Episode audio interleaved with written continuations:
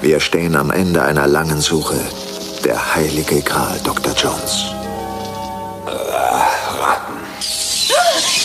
Ja, das ist er. Das Schild ist der zweite Hinweis. Wir haben ihn gefunden. Indiana Jones ist auf der Suche seines Lebens. Aber für gewisse Abenteuer ist ein Jones nicht genug. Junior. Nein, bitte, nenn mich nicht so. Folgt mir, ich kenne den Weg! Ah! Ein Wettlauf über drei Erdteile. Und du weißt, bei dieser Art Rennen gibt es keine Silbermedaille zu gewinnen. Halt dich fest, wir gehen runter! In das Land des Feindes. Unsere Situation hat sich nicht verbessert.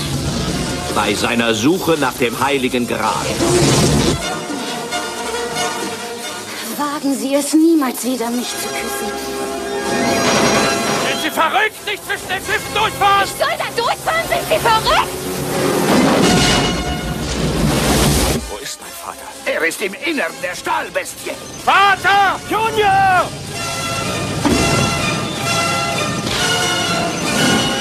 Das nennst du Archäologie?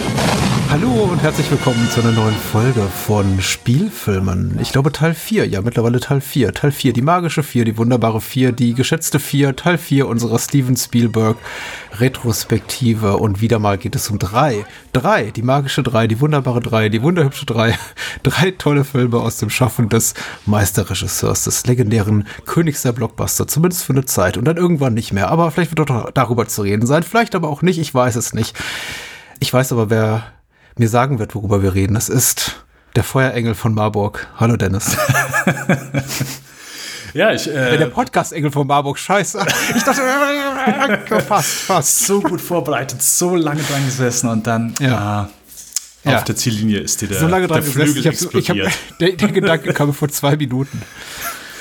Ja. Ja, ein herzlich willkommen, Patrick, zur vierten Spielfilmepisode von Steven Spielberg. Ob, ob, ob der legendäre Regisseur heute zum ersten Mal ins Stolpern gerät mit einem seiner Filme. Ich dachte, das hatten wir schon. Nicht. Man weiß es Ich dachte, nicht. das hatten wir schon. Hatten wir das schon? Ja, 1941 war oh, doch so ein oh, kleiner ja, Stolperstein, ja, oder? Ja, ja, stimmt, stimmt.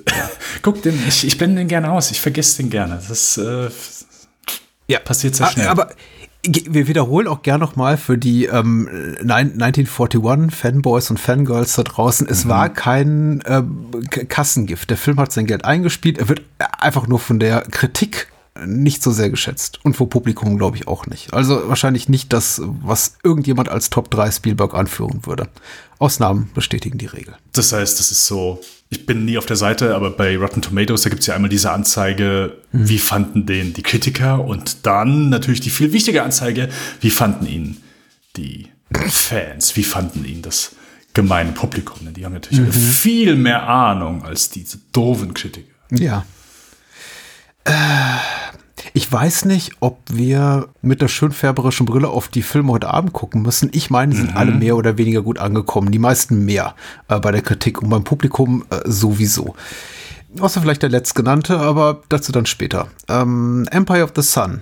Über den sprechen wir heute als erstes. Das Reich der Sonne aus dem Jahr 1987. Äh, Steven Spielbergs erster großer Kriegsfilm. Ich war, nee, eigentlich auch wiederum nicht, weil 1941 war ja auch schon ein Kriegsfilm. Aber sagen wir mal so, sein erster großer, äh, ernst gemeinter Kriegsfilm. Ich wollte gerade sagen, ernstere Töne als 1941 auf jeden Fall. Ja, mhm. etwas vielleicht. Mit Christian Bale in der Hauptrolle. Zum zweiten sprechen wir über einen Film, der mutmaßlich in vielen Top 3 Spielberg-Listen auftaucht. Und äh, wir werden eruieren, was wir dazu zu sagen haben, nämlich über Indiana Jones in The Last Crusade, Indiana Jones in der letzte Kreuzzug aus dem Jahr 1989 und an letzter Stelle und im selben Jahr erschienen, also dieses hier mit dem Spielberg Double Whammy, zwei große Produktionen in einem Jahr. Das ging nicht erst 93, als er schon das Liste und Jurassic Park äh, wenige Monate äh, hintereinander rausbrachte. Nein, das hatte er bereits 1989 geschafft, denn rund ein halbes Jahr nach äh, Indiana Jones in The Last Crusade erschien Always im deutschen Verleih auch mit dem Zusatztitel gekrönt, der Feuerengel von Montana aus dem Jahr 1989. Mhm.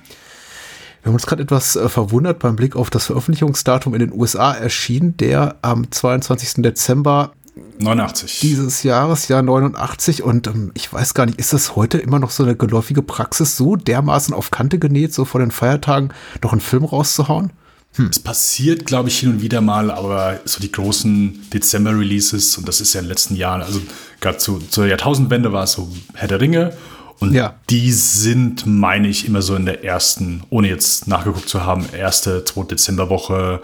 Avatar, also Camerons Avatar, ist ja. eine Woche vor Weihnachten gestartet. Also ich glaube, so eine Woche vor Weihnachten ist immer noch so ein beliebter Release-Tag, aber so ein, zwei mhm. Tage vorher sehr, ich kann ich mich nicht konkret an Release erinnern, wo ich sage, oh ja, stimmt, der ist direkt vor, vor Weihnachten. Ich, Life of Pi könnte es sein, aber will ich auch nicht meine Hand für ins Feuer legen. Ja, wobei, also Life of Pi vielleicht weniger, aber die von dir genannten Avatar, Herr der Ringe, die Harry Potter Filme fallen mir da auch noch ein, auch relativ, glaube ich, immer so rund um die Weihnachtszeit erschienen. Das sind eben aber auch so typische Feiertagsfilme, dann ne, schnappen sich dann doch auch gerne mal Mama und Papa die Kinder oder nur der Mama, nur, nur der Mama, nur die Papa. wie, wie auch immer, ein Kind oder mehrere Kinder und gehen dann ins Kino. Aber always, sagen wir mal so, puh, spricht mich jetzt nicht so als typischer Feiertagsfilm an. So von oh. wegen, da, Kids, da habt ihr doch drauf gewartet. Hier, guck mal, hier, Richard Dreyfuss. Naja, nicht unbedingt Kids, aber halt so, Weihnachten ist eine sentimentale Zeit und hm. ähm, ja, von daher kann ich es schon nachvollziehen. So, oh, hier große Gefühle, ja, Weihnachten, da hm. fühlt sich jeder, keine Ahnung, mit der Familie heimisch, möchte wie so einen kitschigen Familienfilm sehen mit ein bisschen Abenteuer. Also ich kann schon verstehen, dass das als Release, als Weihnachtsrelease Sinn ergibt. Ja. Ich habe übrigens kurz nachgeguckt, äh, Life of Pi, ähm, 26. Dezember. Wow. Ja, Engli. Aber äh, in, wow. in, stimmt natürlich in Deutsch. Ich, das ist halt immer so die Sache. USA war 21. November. Ja. Äh, Deutschland war der 26. Dezember. Ah ja, das ist ja auch, aber ich weiß gar nicht, in welchem Kontext wir das jemals besprechen können. Auch immer noch so eine Sache mit diesen ähm, Awards Eligibility äh, Richtlinien, dass dann auch oft gerne mal so große Produktionen so kurz vor knapp vorm Jahreswechsel rausgehauen werden. Mhm. Irgendwie in zwei Kinos, in einem Kino in LA und einem Kino in New York, damit man sagen kann, so, der ist noch hier äh, für die, für die Oscars relevant, aber ich glaube, Always ist tatsächlich breit gestartet in den USA mit mehreren tausend Kopien und hätte nicht so viele wollten sehen. Ja, hätte mich auch gewundert bei einem Spielberg-Titel. Also, dass der mit äh, mehr tausend Kopien gestartet ist und nicht irgendwie. In einem kleinen Programmkino in der Bronx. Ja, genau. Äh, wir greifen vorweg. Das äh, Reich der Sonne, ähm, Sonne, Empire of the Sun, ist der erste Film, über den wir heute Abend sprechen. Wie gesagt, ein äh, monumentaler Kriegsfilm. Äh, Steven Spielberg führt Regie. Das hat diese Reise an sich. Produktion wiederum von Kathleen Kennedy, Frank Marshall, die übliche Verdächtigen. John Williams hat die Musik komponiert. Michael Kahn den Schnitt übernommen. An der Kamera Alan DeVoe und äh, besetzt mit Christian Bale, John Malkovich, Miranda Richardson, äh, John Petoliano fiel mir noch auf. Ähm, ben Stiller schlägt kurz auf in einer mhm. kleinen Rolle als Dainty und ähm, Burt Kwok als äh, Mr. Chan, der Assistent von Inspector Clouseau, in den Inspector Clouseau-Film. Ah, okay. Ja, äh, das ist äh, Evakato. Er ist der, der immer das Opfer von äh, Inspector Clouseau ist, also Peter Sellers Eskapaden in diesem Film. Das ist so. Da, damit bin ich groß geworden, deswegen für mich ganz prägend. Hab ihn gesehen und dachte, hier, das ist doch Kato. Aber wahrscheinlich für Menschen, die filmisch anders sozialisiert sind als ich, vollkommen irrelevant. Ich habe ah, den ersten habe ich gesehen, aber es ist ein paar Jahre her. Aber ansonsten mhm. auch keinen einzigen. Deswegen ist meine, meine Verbindung dazu nicht. Die werden besser, die werden besser. Oh, der Pink okay. Panther-Film, der erste mit David Niven, ist nichts Besonderes, aber A Shot in the Dark ist relativ gut und dann gibt es noch ein, zwei weitere danach, die sind auch relativ cool, bis man dann eben merkt, Peter Sellers ist ein bisschen yeah. lahm geworden. Okay, vier Stück gibt's, oder? Hm, es gibt mehr. Ich okay. glaube, es gibt fünf offizielle und dann gibt es noch einen, den sie posthum gedreht haben mit äh, Schnittabfall unterm Schneidetisch, die, die sie zusammengeschnitten haben zu einem Film und dann gibt es eben so eine Rahmenhandlung, die quasi äh, erzählt und das ist noch passiert, das und dann haben mm, sie hm, okay. ein, zwei Jahre nach Peter Sellers Tod veröffentlicht. Okay. Weil war ja super profitabel. Ne? Tom Stoppard hat das Drehbuch geschrieben. Äh, Tom Stoppard auch eine wichtige Figur, vielleicht auch gleich nochmal bei Indie Jones, weil er auch mutmaßlich, so sagt, sagt die Gerüchteküche, auch sehr äh, stark involviert war am Drehbuch von Indiana Jones 3 nach dem Roman von J.G. Ballard. Ähm, wahrscheinlich J.G. Ballards ähm, berühmtester äh, Roman, äh, unter anderem auch verantwortlich für High Rise und äh, Crash, auch zwei Filme, die bekannterweise verfilmt wurden. Du solltest vielleicht kurz sagen, äh, welcher Crash? Ach so, der Crash, nicht der LA Crash. Ja, also natürlich genau. nicht das Paul Haggis Meisterwerk, der irgendwie hierzulande LA Crash heißt, der im Original nur Crash heißt, sondern der Crash von David. Cronenberg, genau. Der, der Auto-Ficky-Ficky-Film, genau. Ich glaube, so stand das stand auch auf dem Poster so, eins zu eins. Ja, das, ich glaube, das war die Tagline, ich glaube auch. Ja.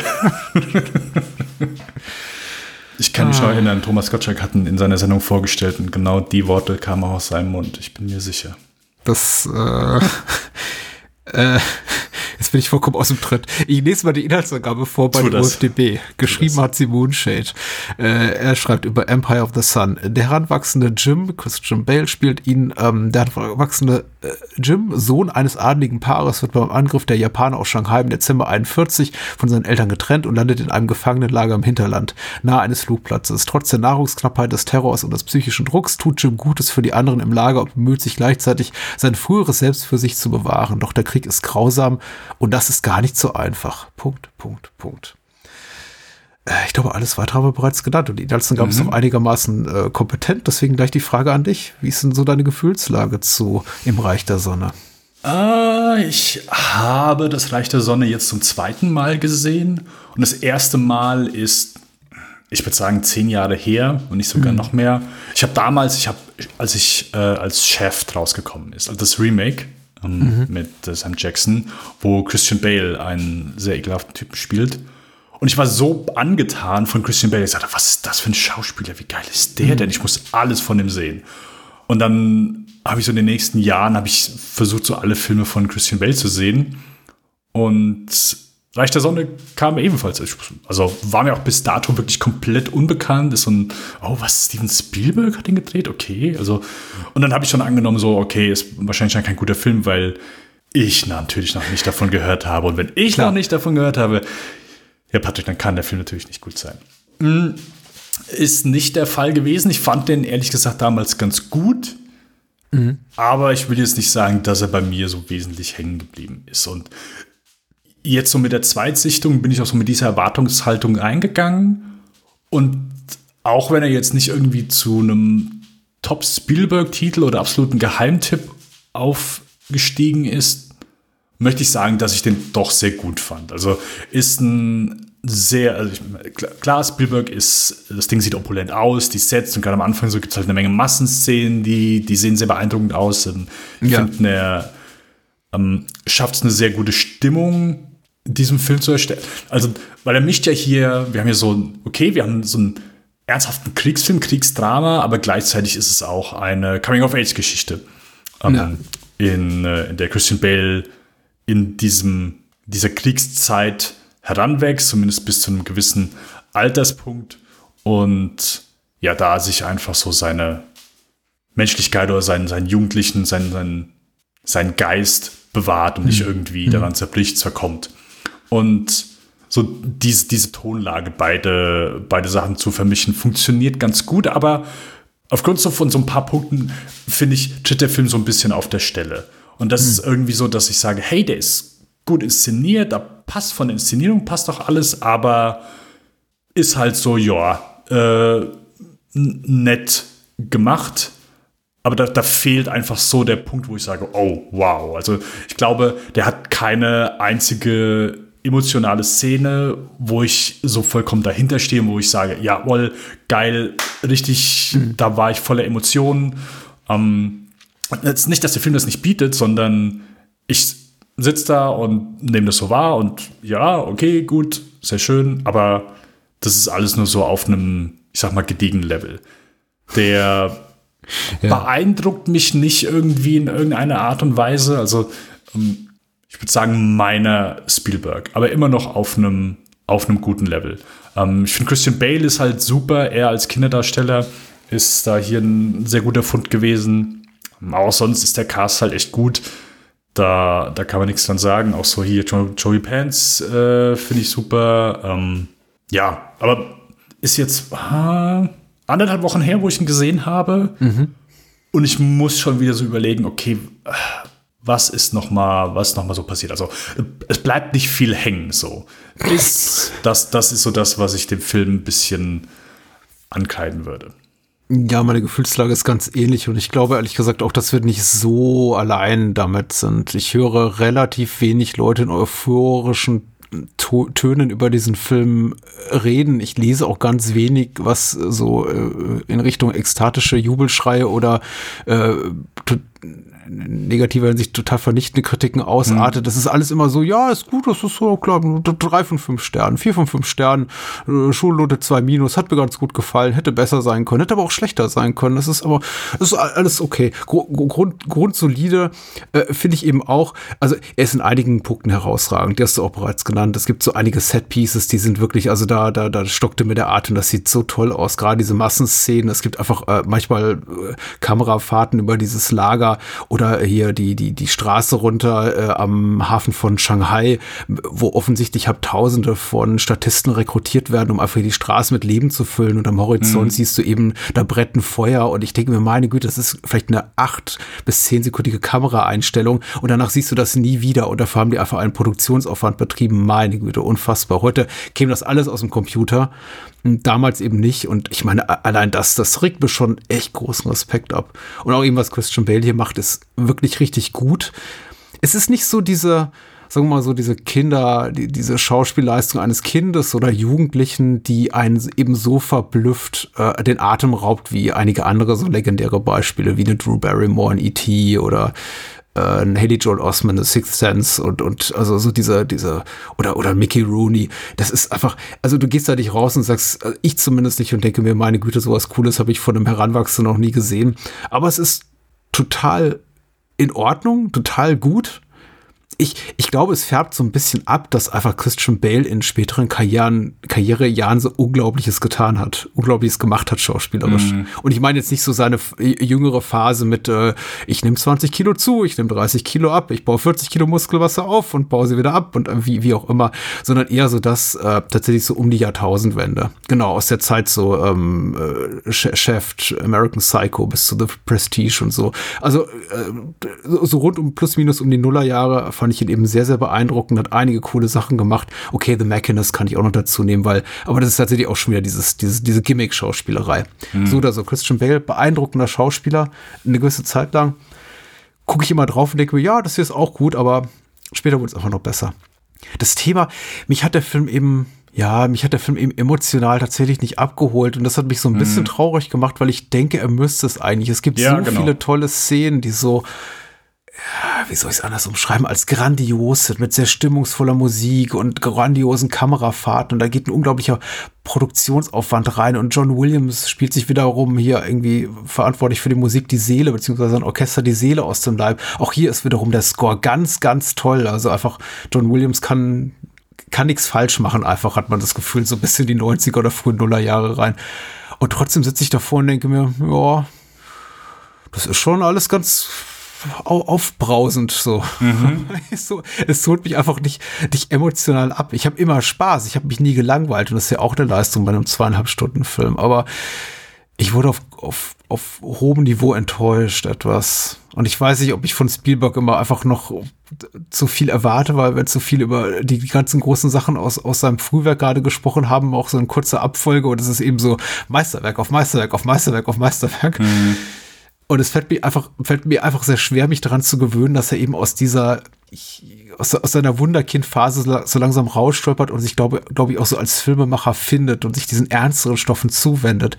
Ich fühle mich da auch heimlich immer so ein bisschen, bin auch so heimlich immer so ein bisschen enttäuscht davon, dass er eben nicht mehr diese großen Abenteuerfilme macht, wie ganz zu Beginn.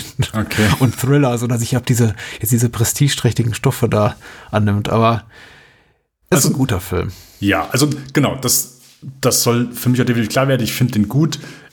Er ist halt einfach nur, er dümpelt so ein bisschen vor sich hin. Er wirkt recht episodenhaft, hat natürlich auch so den einen oder anderen Zeitsprung. Es ist ja kein, wir haben hier keinen Kriegsfilm, der sich dem widmet, das Grauen des Krieges zu zeigen. Das ja. kann dieser, finde ich, weil er auch ein, ist, äh, ich glaube, hat er ein R-Rating? Ich glaube nicht. Aber wir sehen keine in Deutschland ab 12 Freigabe, ja, ja, aber das ist auch okay. Und man muss ja sagen, ne, genau, es ist kein, kein Kriegsfilm über das gesamte Grau des Kriegsfalls, eben auch aus einer autobiografischen Perspektive, wie eben auch dieser Roman erzählt ist von J.J. Ja. Bullard, ja. Wohl so oder so ähnlich auch tatsächlich das durchlebt hat. Und Und das ist so eine Sache, wo, das meinte ich eben so vom Ton her, diese beiden, also dieses, diesen jugendliche Coming-of-Age-Drama verbunden mit einem Kriegsdrama zu verbinden, mhm. finde ich, funktioniert vom Ton her schon ganz gut, wo die Story halt einfach so hingeht, dass er sich, glaube ich, da nie sicher war, was er jetzt genau erzählen möchte. Möchte er irgendwie das eine erzählen, möchte das andere erzählen. Das ist, glaube ich, so das, wo ich einfach bei der Geschichte nicht hundertprozentig dabei bin und ihn das vielleicht so ein bisschen hin und her reißt. Also ich bin voll dabei, dass Spielberg sagt, hey, hier, ich möchte mittlerweile, äh, ich möchte ernst genommen werden, ich möchte Erwachsenenkino machen, hab's mit Die Farbe Lila schon einmal probiert, es, es hat nicht so gut funktioniert, also nehme ich mir jetzt vielleicht eher einen, einen Stoff, der vielleicht besser zu mir passt oder wo, wo, wo vielleicht meine hm. Sentimentalität irgendwie besser passen. Und ja, macht vielleicht auf Papier Sinn, aber ich glaube, er war dann einfach so ein bisschen unklar, weil er wollte einfach, okay, ich zeige jetzt einfach so dieses große Kriegs, aber es, er, er, tritt für mich so ein bisschen auf der Stelle, weil ich finde, der Anfang ist halt echt sehr gut und ähm, ab einem gewissen Zeit, wenn, wenn Christian Bale dann auch so auf sich allein gestellt ist ähm, und er dann zum ersten Mal auf John Malkovich und äh, Joe Pantoliano trifft, äh, alles hier von Inszenierung hier möchte ich mich wirklich nicht null beklagen, kann ich auch gar nicht. Dafür sieht es einfach zu gut aus und ist einfach, mhm. ja, sehr gut inszeniert. Hier, der Typ ist einfach äh, ein Gott vom Blocking her und von der Kamera. Aber so nach und nach, so nach einer Stunde denke ich, okay, tritt so ein bisschen gefühlt auf der Stelle bezüglich der Geschichte. Und da ist, ich, ich bin immer kein Fan davon, ich versuche es mir auch abzugewöhnen, zu sagen, ein Film ist zu lang, weil es gibt ja Gründe, weswegen der zu lang ist. Aber das ist so eine Sache, wo, wo ich hier denke, hey, den hätte man ein bisschen tighter machen können. Ich finde gerade gerade so das Ende, so die gerade die letzte halbe Stunde zieht sich dann für mich auch sehr. Da kommt für mich da kommt es für mich dann auch nicht so intensiv rüber oder so verzweifelt rüber, wie es für Christian Bales Charakter ist und wo Spielberg vielleicht möchte, dass das auch so ja, keine Ahnung Endzeit für ich habe keine Ahnung mehr, was wie es jetzt weitergehen soll, rüberkommt und hm. das ist so ein bisschen hm. schade, weil einfach sehr, sehr viel Gutes in diesem Film drinsteckt. Genau, ist eigentlich, glaube ich, auch eher so eine persönliche Enttäuschung. Ich Deswegen werde ich jetzt den Teufel tun und überhaupt, Entschuldigung. Ja, nein, alles gut. Ah, es gibt so ein Bild, was bei mir hängen geblieben ist. Weil das, mhm. Wenn ich so eine Sache mitnehme, dann ist es das Bild. So, ich habe die Gänsehaut bekommen, als ich es gesehen habe. Und es ist eine ganz simple Sache. Und zwar am Anfang sehen wir wie Christian Bale und äh, sein, seine Eltern verkleiden sich, weil sie auf eine Kostümparty gehen innerhalb ja. dieses äh, besetzten Landes.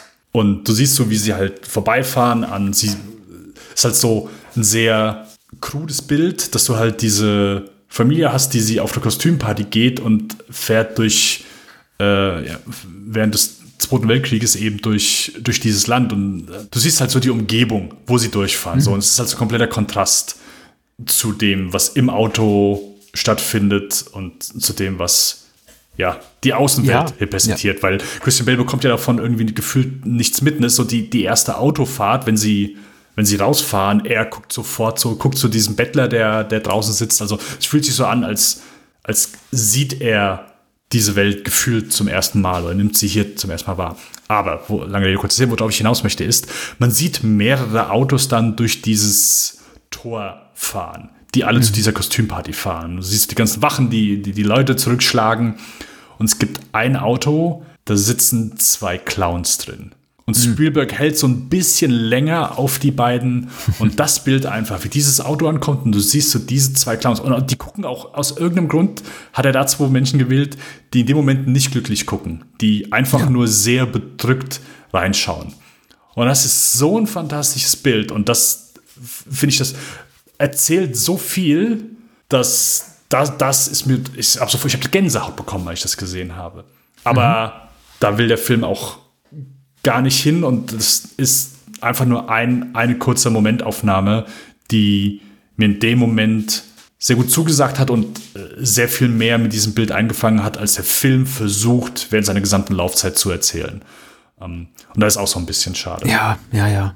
Es ist, ähm, tatsächlich möchte ich auch den Film nicht für etwas kritisieren, was er gar nicht sein will. Aber du hast ja vollkommen recht. Mir hat eben auch, haben eben auch diese gesamten gesellschaftspolitischen Aspekte sehr viel mehr, also haben mich aber sehr viel mehr interessiert. Ich fand gerade zu Beginn diese Szenen da in diesem quasi reichen Ghetto auf dieser Kostümparty, ne, mhm. ne, mit den ganzen unterschwelligen Rassismen und Diskriminierungen und irgendwie politischen Äußerungen. Aber nee, darf man ja nicht laut sagen. Und eben das direkt vor der Haustür da quasi ähm, ein, ein, ein politischer Konflikt tobt, ein Krieg tobt. Und äh, man sich eben versucht, so gut wie möglich davon zu isolieren, was aber natürlich einfach eine Farce ist, ein Stück, ein Theaterstück, was man sich da irgendwie selber vorspielt und auch seiner eigenen Familie vorspielt, was vor allem eben dem jungen Jamie da, der von Christian Bell gespielten Figur da vorgespielt wird von seinen Eltern. Das fand ich einfach sehr, sehr, sehr viel spannender. Irgendwie diese, dieses kurze Episödchen. Da, da verweilt der Film aber eben nicht lange, sondern gibt sich dann eben an andere Orte. Das ist eben, wie gesagt, also da kann man den Film auch schlecht für kritisieren, weil das ist eben eine autobiografisch gefärbte Perspektive und hat wahrscheinlich einfach auch nicht die Emotionen emotionale, persönliche Tragweite gehabt für J.G. Ballard, der einen Roman mhm. geschrieben hat, wie, wie für, vielleicht für uns, die wir sagen, oh, da würde ich aber viel, gerne viel mehr darüber in, äh, erfahren. Aber er sagt vielleicht auch, ja gut, das ist irgendwie, für mich war eben prägender diese Zeit da im Arbeitslager. Und fair enough, das ist jetzt irgendwie seine Entscheidung oder die Entscheidung von Spielberg und Tom Stoppard, seinem, seinem Drehbuchautor, äh, anderswo den Schwerpunkt zu setzen. Aber ich fand es so ein bisschen schade fast, dass wir so schnell dieser, dieser Welt da entkommen. Nicht nur, weil es mich eben persönlich geschichtliche Ereignisse immer sehr viel mehr interessieren als so äh, Gefühlszustände, sondern auch, weil ich das Gefühl habe, die ganze Beziehung von Jamie zu seinen Eltern kommt ein bisschen kurz in Anbetracht der Tatsache, dass der Film eben so lange auf dieser Hoffnung immer von Jamie verharrt und irgendwie da, da, davon redet, dass er eines Tages seine Eltern wiedersehen wird, bis er am Ende des Films eben, Achtung, großer Spoiler, zu dem Punkt kommt, wo er seine Eltern wieder trifft und mhm. dann irgendwie kurz vorher noch sagt, ich glaube, ich habe gesehen, wie, ich habe ihre Gesichter schon vergessen. Ja. Und ich mir eigentlich in dem Moment dachte, ja, ich glaube auch, aber es kann auch daran liegen, dass wir die Eltern nur fünf Minuten sehen zu Beginn oder zehn Minuten und ich auch nicht das Gefühl habe, dass sie eine wahnsinnig innige, liebevolle Beziehung haben zueinander. Und ich glaube, der Film hätte mich eben ich hätte eher darüber hinwegsehen können, dass er an historischen Details weniger interessiert ist als so an dem Gefühlsleben von J Jamie, wenn eben die Beziehung Jamies zu seinen Eltern ein bisschen besser ausgearbeitet gewesen wäre. Und so habe ich da das Gefühl gehabt, ja, ich, du, du kennst deine Eltern kaum oder hast sie vergessen. Ich aber schon längst, weil ich habe das Gefühl, die nie wirklich gekannt zu haben. Hm. Und dann kriegen wir eben auch diese Ersatzeltern dort in diesem Arbeitslager präsentiert, die auch für mich aus dem Nichts kommen. Dieses Ehepaar, mit dem er da auch Zeit verbringt. Und ich frage mich auch die ganze Zeit, was machen die da eigentlich? Weil von denen erfahren wir eigentlich auch nie so wirklich viel. Also vielleicht ist es auch mein Versagen als Zuschauer in dem Moment, dass ich da einfach was verpasst habe oder da nicht auf den emotionalen Zug, Zug gesprungen bin. Aber ich fand ihn interessant als, als inszenatorische Fingerübung. Er ist super sauber inszeniert. Ich finde, wie gesagt, alles, was so, also er, er, bietet große Vistas und das beeindruckt mich alles sehr. Also die ganze Art der Produktion, überhaupt, dass man dafür so viel, dass man da so viel Geld und Aufwand reingesteckt hat. Aber ich bin auch leider so die ganze Zeit außen vor, wenn ich auf Jamie gucke und denke mir, ja, mhm. das ist schon spannend, aber da sterben reihenweise Menschen um ihn rum und, und, und, und werden brutalisiert und, und diskriminiert und alles ist irgendwie ganz furchtbar und trotzdem so richtig berührt es mich nicht. Mein Fehler? Ich bin 100 pro bei dir und ich glaube, das ist so eine Sache, die mir während der Mittelsektion so ein bisschen auffällt, ist, ich versuche immer so einzuschätzen, okay, wie frei ist das jetzt einmal inszeniert, wie sehr ist es beruhend auf wahren Begebenheiten. Und ich, natürlich ist hier stellenweise auf, auf dass er aus äh, eigenen Erfahrungen erzählt, aber ich habe so den Eindruck, und du darfst mich gerne der korrigieren, wenn das sehr dumm ist, was ich jetzt sage, aber ich habe halt das Gefühl, und ich weiß nicht, ob es einfach an der Tatsache liegt, dass es halt zur Hälfte dieses, dieses Coming-of-Age-Drama ist und dass er hier kein versucht nicht den, den den Zuschauer zu vernarben, wie er es vielleicht dann später mit manchen Kriegsfilmen ja. macht, ja. dass es sich dieses Lager nicht so gefährlich anfühlt. Ja, dass ja, die, also Punkt. ich bin stellenweise denke ich, okay, was die für Freiheiten haben oder wie sich zumindest das anfühlt, wie dieses Leben innerhalb dieses Camps eingefangen wird. Das fühlt mhm. sich für mich nicht gefährlich an. In kurzen Momenten dann, wenn plötzlich, oh, okay, der äh, keine Ahnung, äh, General oder äh, sonst jemand kommt rein, äh, gibt's kurz Tobabo, John Malkovich bekommt ein paar Hiebe in den Bauch, aber das war's dann halt auch. Also mhm. es, es fühlt sich für mich so an, ja, okay, gut, das ist, also die können zwar da weg, aber es und mit Essen ist immer knapp hier, wenn die, keine Ahnung, sich um die, um die Kartoffeln hauen, aber es fühlt sich für mich einfach nicht so als Lager gefährlich an. Und das ist, das, das ist so eine Sache, wo, wo ich so, was glaube ich auch so ein bisschen damit so, okay, gut, ja, die verbringen halt hier Zeit, aber man fühlt einfach so diese Bedrohung nicht. Oder zumindest ich tue das nicht so sehr. Und ich glaube, das schlägt dann auch automatisch um, dass wir sagen, ja gut, dann bist du vielleicht mhm. auch nicht so mit dem Herzen dabei, weil es fühlt sich eher an, so als ob sie halt da einfach abhängen. Anstatt dass sie wirklich, oh, es ist eine harte Zeit, die sind dort, äh, die sind dort gefangen. Und das ist so eine mhm. Sache. Also der, gerade der Teil, der ist, Spielberg ähm, wenn ich dich gelesen habe, der hat eine Menge rausgeschnitten, einmal aus diesem Mittelteil, aus diesem äh, Teil, wo sie einfach im, äh, in diesem Camp sind. Also Miranda Richardsons Rolle ist wohl wesentlich größer gewesen, also da hat er wohl sehr viel weggeschnitten. Und da habe ich überlegt, keine Ahnung, vielleicht war da, sind da ein paar Szenen dabei, die es besser gemacht hätten. Ich habe ich, ich komme nur kurz drauf. Ich, hab, ich bin gerade ähm, Dings am Lesen. Final Cut von Stephen mhm. Bach. Das Buch beschreibt so ein bisschen das äh, Making-of von äh, Heaven's Gate und wie es dazu gekommen ist. Und ja. da sprechen, da wird zum Anfang wird gesagt, ja, hier, wir haben Michael Cimino, der äh, hat, ähm, wie heißt Deer Hunter. Deer Hunter, genau.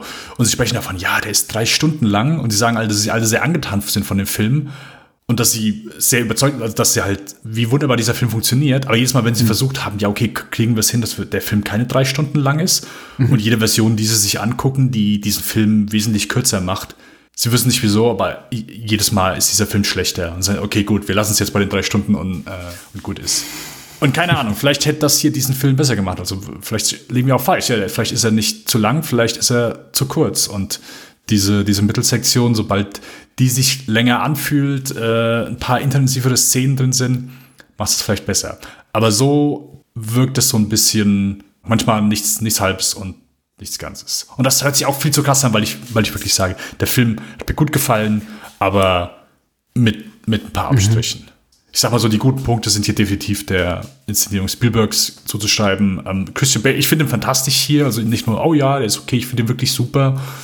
Ähm, ist extrem zu sehen, also natürlich krass zu sehen, wenn, wenn jemand zu einem Schauspieler wie er herangewachsen, den du gefühlt so aus einer Menge Filmen nicht mehr wegdenken kannst oder gefühlt allgegenwärtig ist, wie sehr eigentlich schon so seinem, seinem späteren Ich ähnelt. Äh, Top-Kinderschauspieler. Ich glaube, wie alt war ich hier? 13, 14? Ich glaube 14, ja. ja. ja. Das, äh ich weiß gar nicht, wie jung äh, Jamie zu Beginn sein soll. Der Film beginnt ja 1941 und endet 1945. Mhm. Äh, sie haben sich nicht jetzt die Mühe gemacht, ihn mit Make-up oder sonst wie älter zu machen. Das, was wahrscheinlich, ja, ich weiß nicht, ob es angebracht gewesen wäre, aber also ein Kind altert schon sichtbar zwischen, sagen wir mal, dem 11. und 15. Lebensjahr. Aber da möchte ich jetzt auch nicht zu streng sein. Es wäre wahrscheinlich auch ein bisschen albern gewesen, ihn mhm. da künstlich irgendwie zu, zu verjüngen ich glaube, er spielt einfach jünger als sein Alter zu Beginn. Und es funktioniert auch tatsächlich ganz gut, weil man eben merkt, es überfordert ihn alles maßlos. Diese, auch diese erste Konfrontation, diese erste Begegnung dann mit Joey Pence und äh, John Malkovich, die auch noch mal so eine richtige Adrenalinspritze sind für den Film zu dem Zeitpunkt, weil der, die kommen so an einem Punkt rein in die Handlung, an dem ich denke, so, das ist aber auch wirklich gut. Also 20 Minuten irrt äh, Christian Bale da durch die Straßen Shanghais und ähm, keiner redet mit ihm, keiner hilft ihm, er ist komplett lost und dann freue ich mich fast, wenn diese zwei Hehler da auftaucht und ein bisschen Stimmung in die Bude bringen, mhm. wenn es dann eben auch alles wieder tragisch ändert. Aber eben, du hast ja recht, um nochmal das so aufzugreifen, was du eben gesagt hast, nie so tragisch, dass ich das Gefühl habe, oh, ich musste wahnsinnig mitfiebern. Du hast aber wiederum recht und das ist überhaupt nicht dein Versagen als Zuschauer, so, ach, vielleicht bin ich da irgendwie zu kaltschnäuzig oder so, weil das konnte ja alles noch viel schlimmer sein. Ich glaube, da ist Spielberg und Stoppard, sein Autor, die sind da schon sehr präzise, was so die Repräsentation betrifft einer kindlichen Psyche unter diesen Umständen. Ich meine, Kinder sind ja unglaublich leidensfähig und anpassungsfähig und mhm. ich, ich glaube eben, dass Jamie tatsächlich das nicht als so furchtbar wahrnimmt, wie es ist. Denn wir sehen ja auch immer wieder so Gewaltspitzen in diesem Lager. Also, dass da wirklich bei einem, bei geringsten Vergehen eben Leute übelst brutalisiert werden und, und, und zusammengeschlagen werden und auch gerne mal irgendwie ihr Leben verlieren, äh, genau Hunger leiden müssen und so weiter. Aber, aber für Jamie ist es, ich möchte nicht sagen, er begreift das spielerisch, aber irgendwie mit, mit, mit so einer Wettbewerbshaltung. So, ich komme schon irgendwie klar damit. Mhm. Und ich finde, dass das ist authent, das ist ein mutmaßlich jetzt mal einem, einem Versuch geschuldet, das möglichst authentisch aus so einer kindlichen Perspektive darzustellen und wahrscheinlich auch so, ich habe den Roman nicht gelesen, wie es in J.G. Ballards Buch ist. Es ist natürlich aber auch was so, so ein bisschen so vordergründige Gefühlsduseleien und ach, jetzt heul doch mal mit und guck mal, wie furchtbar das alles ist und, und äh, auf solche Sachen bezogen ein bisschen, ein bisschen arm daran. Da mhm. habe ich mir auch hier und da gedacht, ja, vielleicht wäre manchmal auch so ein bisschen so plakative Schockeffekte und ach, guck mal, wie furchtbar und da liegt schon wieder eine Leiche rum und jetzt wird Jamies bester Freund umgebracht. Klingt jetzt furchtbar, aber vielleicht wäre das so für meine emotionale Anteilnahme ganz gewinnbringend gewesen in dem Moment. Mhm. Aber ich tue mich auch schwer damit, das dem Film zum Vorwurf zu machen. Ich wollte übrigens noch ergänzen, Final, Final Cut von Stephen Buck, su super Buch. Ich, ich habe tatsächlich letztes Jahr ähm, von Charles Elton äh, Cimino äh, die, äh, eine Biografie über Michael Cimino gelesen und die ist so ein bisschen dazu da, quasi um ihn von dem, was äh, Stephen Buck in, in The Final Cut über Cimino sagt, so ein bisschen zu rehabilitieren. Nämlich, dass eigentlich Michael Cimino es immer alles vollkommen im Griff hatte und überhaupt nicht dieser, dieser äh, gefährliche, wahnwitzige, irrsinnige Regieteufel war, wie ihn irgendwie, wie er teilweise in äh, Final Cut porträtiert wird. Aber ich finde beide Bücher sehr, sehr gut. Also sowohl Final Cut als auch hier Cimino von Charles Elton, die, die Biografie. Cimino selber kann ja nichts mehr dazu sagen, weil der ist ja tot seit einigen Jahren. Richtig. Aber gut, dass du die Parallele ziehst zu ihm, weil ich glaube, dass sie ist nicht Deer Hunter und das ist auch nicht Heaven's Gate. Aber ich glaube schon, dass Spielberg so ein bisschen so an den Film auch rangegangen ist. Das ist sein großes Kriegsepos zu dem damaligen Zeitpunkt. Ja. Und es ist ein großer epochaler Kriegsfilm, das muss ich ja eben sagen. Wie gesagt, die Set-Pieces sind absolut großartig. Also wenn man da die ähm, japanischen Militärflugzeuge da über Shanghai sieht, das, wow, also ich weiß nicht, ich, weiß, ich habe mir das angesehen, ich weiß nicht mal, wie die das gemacht haben. Also das sah für mich doch nicht mal irgendwie nach optischen Tricks aus. Es sah wirklich so aus, als ob die da irgendwelche Flugzeuge haben über die, über dieses, über, über die Stadt haben fliegen lassen. Also mhm. Also da steckt Aufwand hinter, ja. Technisch gesehen ist es hier ein, ein ordentliches Ding, aber ja, Mal gucken. Ja, ja, ja, Was mir aufgefallen ist, der Film ist in ähm, nicht in, in, in Scope gedreht, sondern tatsächlich nach dem, das, was wir heute so als 16 zu 9 oder 1,85 zu 1 Format sehen, irgendwie, ich glaube, genau wie, wie auch später noch, noch äh, Jurassic Park. Ich finde es interessant, dass Filmschaffende lange an diesem, sagen wir mal, etwas schmaleren Format so hängen geblieben sind als, als adäquates Format für etwas ernsthaftere Stoffe. Also ich meine, selbst Cameron hat ja Aliens auch in diesem gar nicht so epochal breiten Format, möchte ich mal sagen, gedreht. Und er hat zum Beispiel später bereut, er hätte gesagt, ich hätte das in Scope drehen müssen. Das hat irgendwie überhaupt nicht gepasst. Aber ich finde es interessant, ich kann mich daran erinnern, noch in meiner Jugend, dass eben so diese, diese intimeren, eher ähm, charakterbetonten Stoffe dann eben auch in diesem Format gedreht wurden. Ich fand das irgendwie auch nochmal ganz interessant hier zu sehen. Ich glaube, heute käme niemand mehr auf die Idee, ein, ein, ein Film dieses Themas mit diesem Sujet da irgendwie e-, epochales äh, Weltkriegsdrama in diesem ja etwas schmalen Format zu drehen. Aber gut, damals war eben auch technisch eine andere Welt und mhm. Fernseher noch sehr viel kleiner und Filme wurden fürs Kino gemacht und nicht für, für die Röhre. So. Einzige, was ich mir, wenn ich mutmaßen würde, ist, dass ihm gesagt wurde, hey, hier manche Effekte sehen dadurch besser aus oder das, da können wir vielleicht, keine Ahnung, ein paar Massenszenen mhm. besser tricksen. Mach das so. Ich habe mir noch ein paar Sachen notiert. Ja. Äh, großer Pluspunkt, äh, Ben Stiller wollte ich sagen. Nein, nicht Ben Stiller, aber äh, Ben Stillers Szene und die schlechte Hygiene im Lager. Alle Menschen haben eben faule Zähne. Das Essen ist knapp, Zahnpflege nicht gegeben, an Hygiene mangels aller Orten. Ich fand das sehr, sehr stark, weil das stört mich ganz häufig auch in zeitgenössischen Produktionen, dass ich das Gefühl habe, man muss irgendwie die alle, alle zu, zurecht operiert mit ihren wunderschönen Zähnen, äh, gesegneten und ausdefinierten Körpern, äh, gebauten Hollywood-Stars absichtlich irgendwie so ein bisschen so, so hässlicher machen, damit die glaubwürdig wirken. Und den habe ich allen tatsächlich auch abgenommen, dass die in diesem Arbeitslager da Jahre verbringen. Die sahen halt wirklich auch runtergeruppt aus. Selbst so gepflegtere Erscheinungen wie zum Beispiel der Doktor.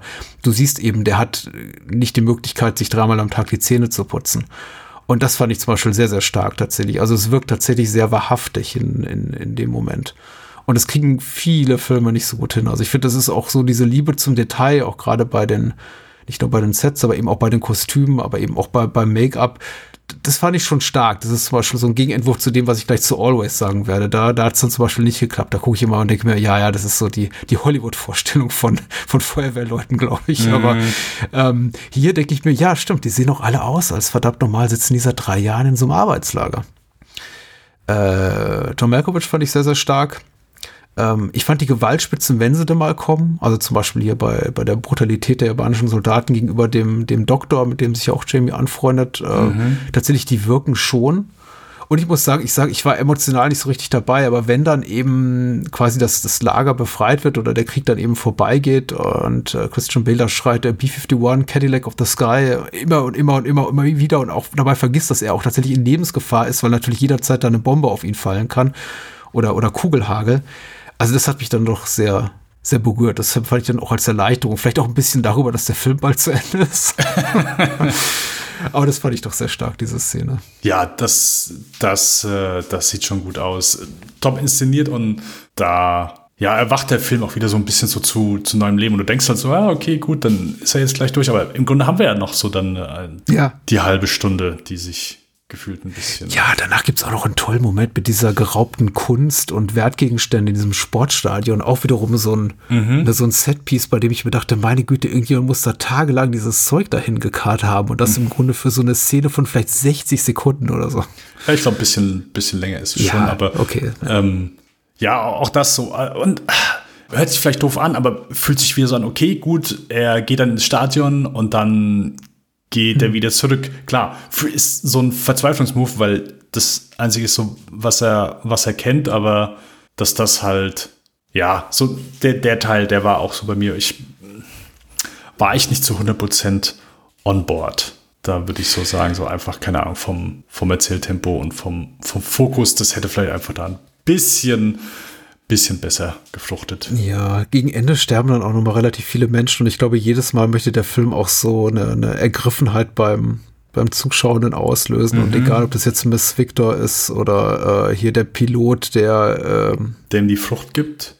Ja, und der keine, am Ende keine Kamikaze-Attacke fliegen kann, weil sein Flugzeug nicht startet. Also der stirbt ja nicht, aber Jims Freund zum Beispiel, der Namenlose, der Junge, ähm, junge japanische Junge, der äh, aufgrund eines, nee, ist das ist ein chinesischer Junge, ne? Der ist auch bei ihm im Lager. Ja. Ähm, der aufgrund dieses Missverständnisses ähm, erschossen wird, weil eben die anderen denken, hier, er wird mit Messer bedroht, also Jamie, und dann äh, erschießen ja, ja, sie genau. ihn. Und also ich glaube, da will schon Spielberg auf unserer Gefühlsklaviatur spielen, aber vielleicht, ich weiß nicht, bin ich zu kaltschnäuzig, ich saß davor und denke mir, äh, we, we barely knew you. Also das ist so, das ist mhm. alles so, das sind eben auch so Menschen, die in die Handlung reingrätschen, die man vorher dann vielleicht zwei, fünf Minuten gesehen hat und ich, da ist meine emotionale Anteilnahme, also schon mal per Definition natürlich größer, als wenn irgendein random Soldat irgendwie tot umfällt, klar größer, weil das ist halt ein, ein Kind in dem Fall. Und dennoch denke ich mir, ja, hm. Genau, ja, es gibt ein paar Punkte. du noch mal? Ja, genau. ja, ja. Und weil Hast halt du einen Namen? Nein. Weil man eigentlich so nicht bei Christian Bales Charakter nicht, ja, Gefahr zu wiederholt, aber nicht so vollkommen an Bord ist. Und dann lassen dann, glaube ich, dann auch so diese Momente so ein bisschen kalt. Äh, letzte, letzte Notiz, die ich hier noch habe, ist, also ich fand die Wiedervereinigung mit den Eltern dann doch aufgrund der äh, von John Williams Musikbegleitung sehr, äh, recht stark, auch wenn sie im, im Grunde so dramaturgisch ein bisschen schwächelt, weil wie gesagt, von den Eltern sehen wir viel zu wenig, aber dass er eben nochmal äh, dieses, dieses Chor-Thema aufgreift vom Beginn, wo eben Christian Bale da im Kinder, im Kirchenchor singt, das fand ich dann eben musikalisch sehr hübsch gelöst mhm. und da, da rettet John Williams, glaube ich, mehr als Spielberg und sein Autor Tom Stoppard in der, in, in dem Moment irgendwie erzähler erzählerisch Vermögen. Mhm. Ja. In meiner Auffassung, wie gesagt. Ja. Also. Nein, ist, ist ein schönes Ende und ich gebe dir auch, ich gebe dir recht, dass so der Moment, wo die Eltern an ihm vorbeigehen, sie ihn auch erstmal nicht, äh, der Vater zumindest nicht, äh, nicht erkennt und er ihn auch nicht erkennt und ich selbst überlegen musste, okay, sind die das oder sind die das, sind die das nicht? Ähm, ich weiß nicht, ob es in dem Moment war. gut ist, dass ich, dass ich quasi sie auch nicht mehr erkannte, weil es so lange her ist, aber weil sie auch nicht irgendwie so den größten Eindruck auf mich gemacht haben. Aber trotzdem sehr schöner Moment, so diese, diese Wiedervereinigung von, von Eltern und, und mhm. Jamie. Aber auch da ist es natürlich in anderen Filmen ein Moment, wo man, keine Ahnung, vielleicht zu Tränen gerührt ist. Ähm, ja. Hier ist es so ein, alles klar, sind wir zusammen. Okay, die großen Ruhestücke kommen ja noch in Spielbergs Karriere. Ja. Also die großen Ruhestücke für ein, äh, für ein erwachsenes Publikum. Mhm. Äh, für ein kind kindliches Publikum hatten wir ja schon. Aber wir warten einfach noch ein paar Jahre. Vielleicht in der nächsten Folge. Yes. Würde ich sogar mit ziemlicher Sicherheit sagen, dass da was kommt. Wollen wir über den letzten Kreuzzug sprechen? Äh, sehr gerne. Sehr ja. gerne. Diesmal, glaub, diesmal natürlich nicht nur der letzte Kreuzzug, sondern diesmal ist es natürlich dann wie beim Vorgänger schon einmal Indiana Jones und der letzte Kreuzzug. Genau, aber wieder in der klassischen Typo von Raiders. Ähm, nicht mit dem großen bunten äh, Logo zu Beginn von äh, Temple of Doom. Mhm. Und ich bin sehr gespannt auf unser Gespräch, weil ich glaube, The Last Crusade sehr, sehr große Gefühlsregung auslöst bei einer ganzen Generation von Menschen. Er wird ja mittlerweile irgendwie abgefeiert als bester Teil der Indiana Jones Reihe bis hin zu komplett überschätzt, bis hin zu mag ich gar nicht. Mhm. Wir, wir, wir, gucken mal, ähm, wo, wo es uns so hinführt. Das Jahr ist 1989, man muss ja auch fairerweise sagen, nach dem nicht gerade eben ähm, güldenen Händchen, das Spielberg bewiesen hat hier mit ähm, Empire of the Sun, der eben wie gesagt ein guter Film ist, aber eben so Box-Office-seitig jetzt nicht gerade die Kasse klingeln ließ, war es für ihn eine relativ sichere Nummer, äh, sich äh, vertrauten und profitablen Stoffen zuzuwenden. So spielte dann eben auch Indiana Jones in The Last Crusade mal eben das sechs- bis siebenfache ein von Empire of the Sun und das, wobei er äh, und, und kostete dabei nur irgendwie ein paar Millionen Dollar mehr. Äh, bei der UFDB schreibt Moonshade. In seinem dritten Abenteuer wird der Archäologe Dr. Henry Jones, genannt Indiana Jones, von einem Industriellen auf den verschwundenen Heiligen Gral angesetzt, den sein Vater, gespielt von Sean Connery, bereits seit Jahrzehnten sucht. Als sein Vater verschwindet, benutzt Jones dessen Notizen, um in Venedig das Grab eines der Gralsritter äh, aufzufinden, von dessen Sarkophag er einen Hinweis auf den Fundort des Grals holt. Sein Vater wird indes von den Nazis festgehalten, die an der Reliquie ebenfalls interessiert sind. Nach einer großartigen, groß angelegten Rettungsaktion, die Jones unter anderem nach Berlin bis vor Adolf Hitler führt, reisen er und seine Helfer ins Heilige Land, wo der Gral verwahrt wird verfolgt von den Nazis. Ich höre jetzt hier mal auf, das reicht jetzt aber auch. Wir müssen jetzt wirklich nicht bis zum Abspann die ganze Handlung nacherzählen. ähm, ausgespart wurde hier noch der kleine Prolog in Utah, wo wir eben River Phoenix als Indiana Jones sehen. Ansonsten ist es eben Harrison Ford und in weiteren Rollen der bereits erwähnte Sean Connery, Denholm Elliott wiederum, Alison Doody als Dr. Elsa Schneider, John Reese Davis, äh, River Phoenix, äh, Julian Glover, Michael Byrne und einige andere noch. Michael Shirt, wer auch immer das ist, spielt Adolf Hitler. Nie von dem gehört. Was macht der heute so? Michael Shirt. Tja. Ich glaube, hinter den äh, Kulissen weitgehend äh, gleich geblieben. Jetzt wiederum doch, äh, aber für das Drehbuch, äh, am Drehbuch beteiligt ist Jeffrey Bohm als hauptsächlicher Drehbuchautor. Aber wie gesagt, George Lucas hatte in der Story seine Fingerchen drin und man sagt, an allen guten One-Linern sei angeblich auch Tom Stoppard beteiligt gewesen nach seiner sehr guten Zusammenarbeit mit Spielberg bei Empire of the Sun. Ansonsten Produktion, Robert Watts äh, und die üblichen Verdächtigen, Kathleen Kennedy und so weiter. Eine Emlyn-Produktion. Ist eine Emlyn-Produktion? Nee, eine Lucasfilm-Produktion. Ich wollte sagen, ich meine nicht, aber. Würde mich dann doch überraschen. Äh, Kamera Douglas Slocum, Slocum, äh, ich krieg den Namen nicht im Hin in diesem Leben. Und Schnitt wiederum Slowy. Kahn. Slowy. Slowy. Slowy. Wie, wie bei, äh, also er war ja der Kameramann bei allen Indie-Teilen. Also zumindest Richtig. bis hierhin zum dritten. Alright. Äh, wie ist deine Gefühlslage zu Indiana Jones letzte Kreuzzug? Positiv, negativ? Wo hast du den Film zuletzt, äh, zuerst gesehen?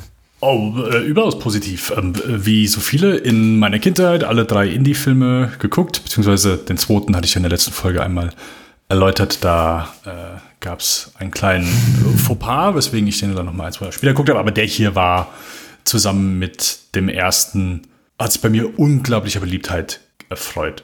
Unter ja. anderem natürlich auch wegen dem Humor. Weil das ist auch so das, was mich gerade dann in, in jungen Jahren sehr angesprochen hat und mich hat glauben lassen, hey, ich glaube, das ist der beste Indie. Mhm. Das war auch so die Zeit, wo du, das war immer so die Diskussion, hey, welche ist der beste Indiana Jones und was ist der beste Stück langsam? Mhm. Und je nachdem, welche Woche es ja, war, stimmt, hast, da, hast du immer. mal ein bisschen die 90er noch diskutieren, stimmt, ja. Das, das war immer so die, die beliebte Diskussion. Und gefühlt jede Woche war es war es ein anderer. Aber der hier hat mir schon, so über lange Zeit habe ich schon, hättest du mich gefragt, war das schon so über ein paar Jahre so mein Liebling. Einfach wegen dem Humor. Ähm, ist ein bombiges Ding, äh, finde ich auch heute noch äh, super kurzweilig, äh, tausendmal gesehen. Ich würde nicht sagen, dass der viel schlechter ist als die, die anderen beiden, auch wenn sich hier, ich, manche sagen ja so, ja, okay, der Humor nimmt ein bisschen für mich zu sehr äh, in diesem Film mhm. ein. Viele stören sich, glaube ich, an, keine Ahnung, an Marcus Brody äh, zum Beispiel. Ah ja, der äh, beim ersten Teil so ein respektabler Mann und jetzt auf einmal so eine Witzfigur. Also hm, hm. dem würde ich nicht zustimmen. Marcus Brody ist für drei Minuten im ersten Teil zu sehen und wenn du die Screentime vom ersten Teil nimmst und das auf diesen Film anwendest, dann ist er da genauso. Abgesehen davon hat er, hat er den, den witzigst, die witzigste Szene überhaupt in allen Indie-Teilen gebührt. Oh, Marcus denn? Brody. bitte. Oh, das ist natürlich erstmal, wo er so aufgebaut wird. Marcus Brody, äh, er hat einen Drei-Tage-Vorsprung, äh, spricht tausend Sprachen, er ist schon längst äh, untergetaucht. Mit, mit etwas viel Glück hat er den Gral bereits. Und dann Umschnitt auf ihn, hallo, spricht hier jemand? Äh, Altgriechisch, ja. Altgriechisch. Und dann der beste Satz, wo ihm Wasser angeboten wird und er, Wasser, nein, danke, Fische lieben sich darin großartig. Wir als Kinder wissen jedes Mal, wenn wir irgendwo, wenn wir, äh, es war unser Lieblingssatz jedes Mal, wenn wir irgendwo auf dem Geburtstag waren oder bei jemandem zu Gast, dann fanden wir es sehr witzig, wenn hier darf ich dir ein bisschen Wasser einschütten. Wasser, nein, danke. Fische lieben sich darin. wir sind damit sehr vielen äh, Menschen äh, in meiner Verwandtschaft auf, auf den Keks gegangen. Also mit wir hm. meine ich äh, mein Bruder und ich. Hm. Und deswegen, und ich finde auch nicht, dass er irgendwie hier so zum absoluten Trottel verkommt dass der behält sich immer noch genug Würde und gerade am Anfang so in den, in, in den Dialogen mit Indie, also das, das sehe ich nicht so. Aber ich finde, der funktioniert immer noch gut, hat bombige Set-Pieces, der, es ist kein Fett dran an diesem Film, ähm, neben dem Opener, also wir sehen Indy in, in der Uni, wo er abhaut, geht zu Donovan, dann hier, die kommen aus dem Flugzeug raus, wird direkt von Ilsa Schneider abgeholt, die gehen direkt ins Museum. Also hm. hier, der Film hat ein unglaubliches Tempo, ähm, schafft es wieder sehr gut, seine Exposition hier so ein bisschen unterhaltsamer zu verpacken als, als in anderen Filmen. Etwas, wo mhm. durch der erste Indie sehr gut funktioniert. Also es ist, glaube ich, auch keine, keine Selbstverständlichkeit. Expositionsszenen gut zu verpacken. Und hier funktioniert es für mich auch wieder sehr gut. Du bist selbst als Zuschauer unglaublich daran interessiert, diese Hinweise mitzufinden. Äh, halt dieser, ist kein McGuffin, aber halt einfach dieses Buch von, von seinem mhm. Vater als, äh, als Gegenstand okay, wir brauchen das Buch, ja, okay, es ist nicht nur die Karte, es ist viel mehr, weil hilft uns Prüfungen zu bestehen. Also finde, es ist nicht nur ein McGuffin, sie machen einfach ein bisschen mehr draus. Und ja, hey, Sean Connery ist super, ihn als, als Zusatz funktioniert gut, hat Bombenchemie mit Harrison Ford. Das äh, stehe ich, glaube ich, mit der Meinung nicht alleine da. Ja, und ja. deswegen kann ich den immer noch gerne gucken. Als mir die Pistole an den Kopf, dann ja, muss ich leider Temple of Doom und äh, Raiders vorziehen, aber hey, das ist jetzt nicht irgendwie, dass ich sage, da liegt eine sichelförmige Schlucht zwischen, sondern es äh, fehlt nicht viel. Immer noch ein großartiger Blockbuster und ein sehr wehmütiger, sehr schöner Abschluss. G gar nicht viel drum aber einfach ein sehr schöner Schlussmoment um für, für diesen Charakter, weil äh, danach sind ja keine Filme mehr gekommen. Nee, ist richtig. Ich kann mich auch nicht erinnern. Hm. Sorry, ein bisschen zu sehr äh, nee, überhaupt nicht. Mm -mm. Aus. Ich versuche mich, äh, ich habe mich versucht auch so ein bisschen gefühlsmäßig frei zu machen äh, von dem jetzt mal äh, Spaß beiseite, sowas so aus dem Indiana Jones, ich möchte sagen aus Indiana Jones der Figur, aber eigentlich viel mehr Indiana Jones dem Franchise wurde in den Jahrzehnten danach und wie dann eben auch Indiana Jones in der letzte Kreuzzug neu bewertet wurde und mhm. ähm, ich habe auch das Gefühl, dass was du so beschreibst, absolut würdiger Abschluss der Reihe, tippitoppi, irgendwie auch noch mal quasi so so referenzierend die besten Momente aus den vorherigen Filmen, aber dann eben eben auch genug Neues drin, um Spaß zu haben. Äh, vor allem viel Humor, der jetzt nicht so wahnsinnig präsent war, vor allem nicht im ersten Teil. Ist alles gut. Ich habe das Gefühl, dass so spätestens mit dem Aufkommen von größeren Internetforen, äh, Communities, vor allem eben sozialen Netzwerken angefangen wurde, das mehr und mehr in Frage zu stellen, so die Güte des Films. Und mhm. als dann eben der vierte Teil rauskam, Leute wirklich anfingen zu sagen, hm, ja, ist denn wirklich so ein Best of Indiana Jones, was wir hier eben auch zum Teil geboten bekommen, wirklich so der Way to go oder wollen wir was Neues? Aber ich glaube, also hier Crystal hat es noch irgendwie ganz gut hinter sich gelassen. Mittlerweile, ich weiß nicht, wo gerade die Diskussion steht. Ich habe mich, ich, ich versuche mich davon frei zu machen ich kann es aber nicht hundertprozentig, weil ich sehe viele der Kritikpunkte, die an The Last Crusade genannt werden. Und ich habe eben auch vor Jahren, Jahren, Jahren, vor sechs, sieben Jahren, glaube ich, schon mit ähm, Daniel im Bahnhofskino über den Film gesprochen. Und wir waren auch damals schon nicht so war, also wahnsinnig angetan. Also noch nicht mal ansatzweise sehr wie von Raiders und mit Abstrichen auch von Temple of Doom. Will heißen, um jetzt hier irgendwie gleich so, weil einige Menschen vielleicht, die uns zuhören, jetzt schon vor Wut schäumen. Ich finde den immer, ich finde den immer noch gut. Ich finde The Last Crusade ist ein guter Film. Aber weil du sagst, da fehlt nicht viel, für mich fehlt ein ganzes Stück zu Temple of Doom und Raiders ist ganz, ganz weit entrückt vorne. Also oh, wenn das okay. ist irgendwie so, so Raider steht für mich irgendwie auf dem Plateau des höchsten Wolkenkratzers und Indiana Jones in the Temple of Doom ist irgendwie 20 Stockwerke darunter und Indiana Jones und der letzte Kreuzzug wahrscheinlich irgendwo so im Mittelteil des Gebäudes. Weil das ist, der, der ist immer noch richtig gut und die, der, der Ausblick ist toll, aber nicht zu vergleichen. Also ansatzweise mit Raiders, weil alles, was hier Crusade macht, ist in Raiders eben besser ist, ist meine Auffassung. Mhm. Diese, diese Kritikpunkte, die auch teilweise genannt werden, die werden oft so stark verkürzt. Da werden dann so Sachen rausgenommen, genau wie Marcus Brody. Der ist zu albern. Stört mich ehrlich gesagt nicht. Ich finde auch ehrlich gesagt, man muss seine Figur ein bisschen schwächer machen, damit Henry Jones, also die von Sean Connery gespielte Vaterfigur, besser funktionieren kann. Denn wenn Marcus Brody immer noch dieses väterlich Autoritäre hätte wie im ersten Teil, dann würde einfach Henry Jones nicht so gut funktionieren. Du brauchst mhm. das Autoritäre von Sean Connery. Du brauchst es nicht von Denham Elliott in diesem Film. Und deswegen finde ich es auch vollkommen legitim zu sagen, ja, machen wir Brody eben ein bisschen lustiger, ein bisschen alberner. Und äh, du hast ja recht, die Sprüche von ihm sind auch teilweise gut. Ich finde auch diesen Prolog, auf dem mittlerweile viel rumgehakt wird, so von wegen, aha, irgendwie Indiana Jones mhm. kompletter Charakter wird im Prolog definiert und er sagt seine Catchphrases, entwickelt die Schlangenphobie, äh, findet seine Peitsche, äh, kriegt, verpasst sich selbst eine Narbe am Kinn, dann wird ihm der Hut aufgesetzt und dann im Grunde so sein gesamtes Leben vorbestimmt in diesen zehn Minuten an einem Sommernachmittag in Utah des Jahres 1912. Ich finde das gar nicht so schlimm. Inklusive gesagt, seiner weltberühmten Fähigkeit in Zauberboxen Boxen zu verschwinden. Wie wir es ja, aus jedem stimmt. Teil kennen.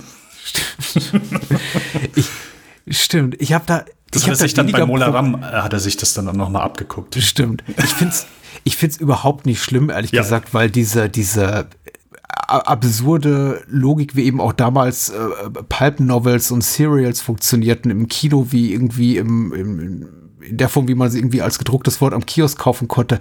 Das ist eben überhaupt nicht anders. Und deswegen finde ich das auch nicht so schlimm zu sagen, mm. so, okay, hier ist der Moment im, in, in seiner Jugend, die ihn definiert. Ich glaube, das mit der Timeline kommt nicht ganz hin. Also, weil 1912, wenn ich River Phoenix sehe, da, da müsste er, ich glaube, wenn ich richtig mitgerechnet habe, 12 oder 13 sein. Und ich gucke River Phoenix an, denke mir, naja, also it's a stretch, sagen wir mal so. Ähm, ich, ich weiß, was du meinst. Also, ja. Da bin ich auch vollkommen bei dir. So eine, eine Sache, etwas, was mir als Kind nie störend aufgefallen ist, sondern erst dann so in den, in den letzten Jahren, dass du irgendwie verschiedene Filme versucht haben, äh, Erklärbär zu spielen und dann, hey, wie ist es eigentlich dazu gekommen, dass XY passiert ist oder wie XY dazu mhm. gekommen ist, so, wo du gesagt hast, okay, die Frage hat nie jemand gestellt ähm, und dass es so ein bisschen Hanebüchen wirkt und gewisse Charakterzüge oder oder sonst irgendwas versucht wird irgendwie, hey, guck mal, so mhm. ist es dazu gekommen, zu erklären, dass irgendwie so ein bisschen aufgesetzt wirkt. Hier, äh, als, das, als ich das erstmal gelesen habe, ist das auch so, ah ja, stimmt eigentlich. Das ist ja eigentlich ein bisschen, mhm. bisschen doof. Aber ich glaube, die Tatsache, dass es mir nie aufgefallen ist, liegt an Spielberg, weil es einfach in so einem Tempo abrackert und vor allen Dingen mit ein bisschen Augenzwinkern drüber bringt. Deswegen kann ich da sehr gut drüber hinwegsehen. Wäre das nicht der Fall, würde es, würde man diese das vielleicht etwas ernster, ah, guck mal, so ist es dazu gekommen. Mhm. Okay, weil das Einzige, wo er wirklich dazu gekommen ist, ist halt die Narbe, die Harrison Ford ja wirklich hat und ja. hey, so können wir zumindest die Narbe erklären. Aber vielleicht ist er danach. Aber das muss man auch sagen, ist so ein, ein körperliches Attribut, nach, dem, nach, nach dessen Herkunft nie jemand gefragt hat. Ja, ich meine, hast ja, du Temple ja. of Doom und Raiders geguckt und gesagt, hm, ich frage mich, woher der die Narbe hat? Nein. Woher hat dieser Schauspieler die Narbe, die er auch in allen anderen nein, Filmen hat? Nein, nein, natürlich nicht. Aber vielleicht hat er hier noch keine Schlangenphobie gehabt, sondern äh, ist danach noch 50 Mal in so Schlangen wieder gefallen und danach hat er gesagt, weißt du was? Brauche ich nicht sie reiten ein bisschen zu sehr drauf rum. Deswegen das zugestellt ja, sind ja, all die ja. Kritiker dieser Momente, also dieses so, ah, wovor hast du Angst? Schlangen ist so einfach nur eine Schlange. Das ist doch, also das ist einfach so ein bisschen. Ja, nein, also kann ich, ich kann die Kritik zumindest nachvollziehen, stört mich wirklich nicht mal eine Sekunde, weil es. Nein, ich glaube, das überlassen wir auch YouTubern irgendwie, die dann irgendwie Everything Wrong with um, Indiana Jones and the Last Crusade Videos machen. Ah, oh, ja, okay. Aber um das mal rauszuhauen, ich würde behaupten, weil du eben gesagt hast, Raiders liegt so viel. Also, ich finde fast alle Setpieces aus Last Crusade besser als, aus, als bei Raiders. Mhm. Ich finde die wirklich großartig und die gefallen mir, klar, vielleicht auch hier äh, ein bisschen opulenter, aber hier, meckern auf hohem Niveau. Beides sind bei mir fünf Sterne Filme auf Letterboxd, aber die Panzerszene, die, die Bootsjagd in, in Venedig hm. und ey, also eindeutig das bessere Finale für mich. Hier, mhm. finde ich, wird so das Ende dieses, diese drei Prüfungen und das alles, das ja. Ende, ich finde das, dadurch, oh, dass das halt du nur? vorher schon, ja, okay. schon äh, mhm. gut aufgebaut wird, ähm, bin ich hier mehr on board als bei Raiders. Ich würde sagen, Raiders okay. ist der bessere Film, aber da mache ich zumindest auch heute noch, ja, bin ich ganz ehrlich, das Zugeständnis für Last Crusade. Ja, okay, ver verstehe ich. Ich glaube, es hängt auch wirklich maßgeblich davon ab, welchen Film man zuerst gesehen hat. Und ich habe, äh, ich kann mich nicht äh, daran erinnern, in welcher Reihenfolge ich die Filme gesehen habe. Ich bin mir aber über eine Sache ganz sicher, als ich zum ersten Mal Indiana Jones und der letzte Kreuzzug sah, und ich glaube, das mhm. war bei der Fernseherstausstrahlung in Sat 1, äh, das war wahrscheinlich 92 oder 93 hatte ich Raiders äh, oder Jäger des verlorenen Schatzes, wie auch immer, erst ein oder zwei Mal gesehen und deswegen auch nicht mehr so sauber in Erinnerung. Wohingegen ich damals eben schon äh, dann 92, als der Film erst ausgestrahlt wurde, Pi mal Daumen im Fernsehen, eben auch dann schon ähm, in, in der Lage war, den aufzuzeichnen. Und ich habe dann Last Crusade auch immer und immer und immer und immer wieder geguckt und allein nur durch dieses immer wieder gucken wurde dann automatisch zu meinem liebsten Indiana Jones, weil er einfach derjenige war, der, bis ich mir dann irgendwann diese VHS-Box kaufte in den späten 90ern, der war der, der Film aus der Reihe war, der mir zur Verfügung stand. Weil gerade Raiders und Temple of Doom war auch gar nicht so leicht, an die ungeschnitten ranzukommen. Ähm, für mich zumindest für einige Jahre. Und deswegen einfach so per Verfügbarkeit automatisch für mich der beste Film. Und dann habe ich angefangen, mir darüber Gedanken zu machen, habe eben festgestellt, so für mich ganz persönlich vieles dessen, was ich hier sehe in Last Crusade, ist eine Variation dessen, was ich aus Raiders kenne, plus Henry Jones, plus Sean Connery zugegeben und äh, ist eben in Raiders besser. Ich finde die Effekte besser. Ich finde die ganze äh, quasi Schatzsuche, diese Schnitzeljagd besser, weil, mhm. weil sie ist auch für mich einfach mit mehr auch Gewicht aufgeladen. Ich habe das Gefühl, wenn hier, wenn da Menschen sterben in Raiders, dann tut's weh und hier ist das so, ach, irgendwie noch einer springt über die Klinge. Ich, das ist aber eben auch eine Haltung, die Spielberg ein bisschen so selber in diesen Film rein, reinträgt, wenn eben Harrison Ford in die Kamera guckt oder erstmal sagt irgendwie Nazis, ich hasse diese Kerle und dann guckt er eben in die Kamera. Und das gibt's eben auch so oder so ähnlich auch schon in den beiden Teilen davor. Aber ich glaube, ohne diese, extrem offensichtliche selbstparodistische Note. Und hier habe ich schon so das Gefühl, dass irgendwie auch gerade so im Dialog mit, mit, äh, mit, mit Marcus Brody und Elsa Schneider, aber eben vor allem im Dialog zwischen Indy und Henry Jones, also Sean Connery und Harrison Ford, sehr, sehr einfach vorausgesetzt wird, dass Menschen vertraut sind mit der Figur, mit der Reihe, um die Klischees wissen und damit eben auch mit, dann eben auch mit der Erwartungshaltung gespielt wird. So von wegen, Indy macht ganz tolle Sachen und keiner äh, denkt sich, wow, was für ein Haudegen, was für ein unglaublich toller Typ, wie, wie, wie, wie schafft er das nur? Nämlich, wir sind eher so äh, Mutmaß der Film in der Rolle von Henry Jones, die sagen so, pfuh, dann stelle ich mir mal eben die Uhr, während mein Sohn hier Tolles macht. Ich weiß es nicht. Also es wirkt für mich so ein bisschen, so ein Tick herablassend tatsächlich auf die Figur von Indiana Jones blickend. Okay. Und das mag ich nicht, weil ich habe echt einen großen Respekt vor dem. Und ich fand den so in seiner fast unantastbaren Heldenrolle, die ja auch schon so ein bisschen angegriffen wurde im zweiten Teil, ich fand die schon relativ stark.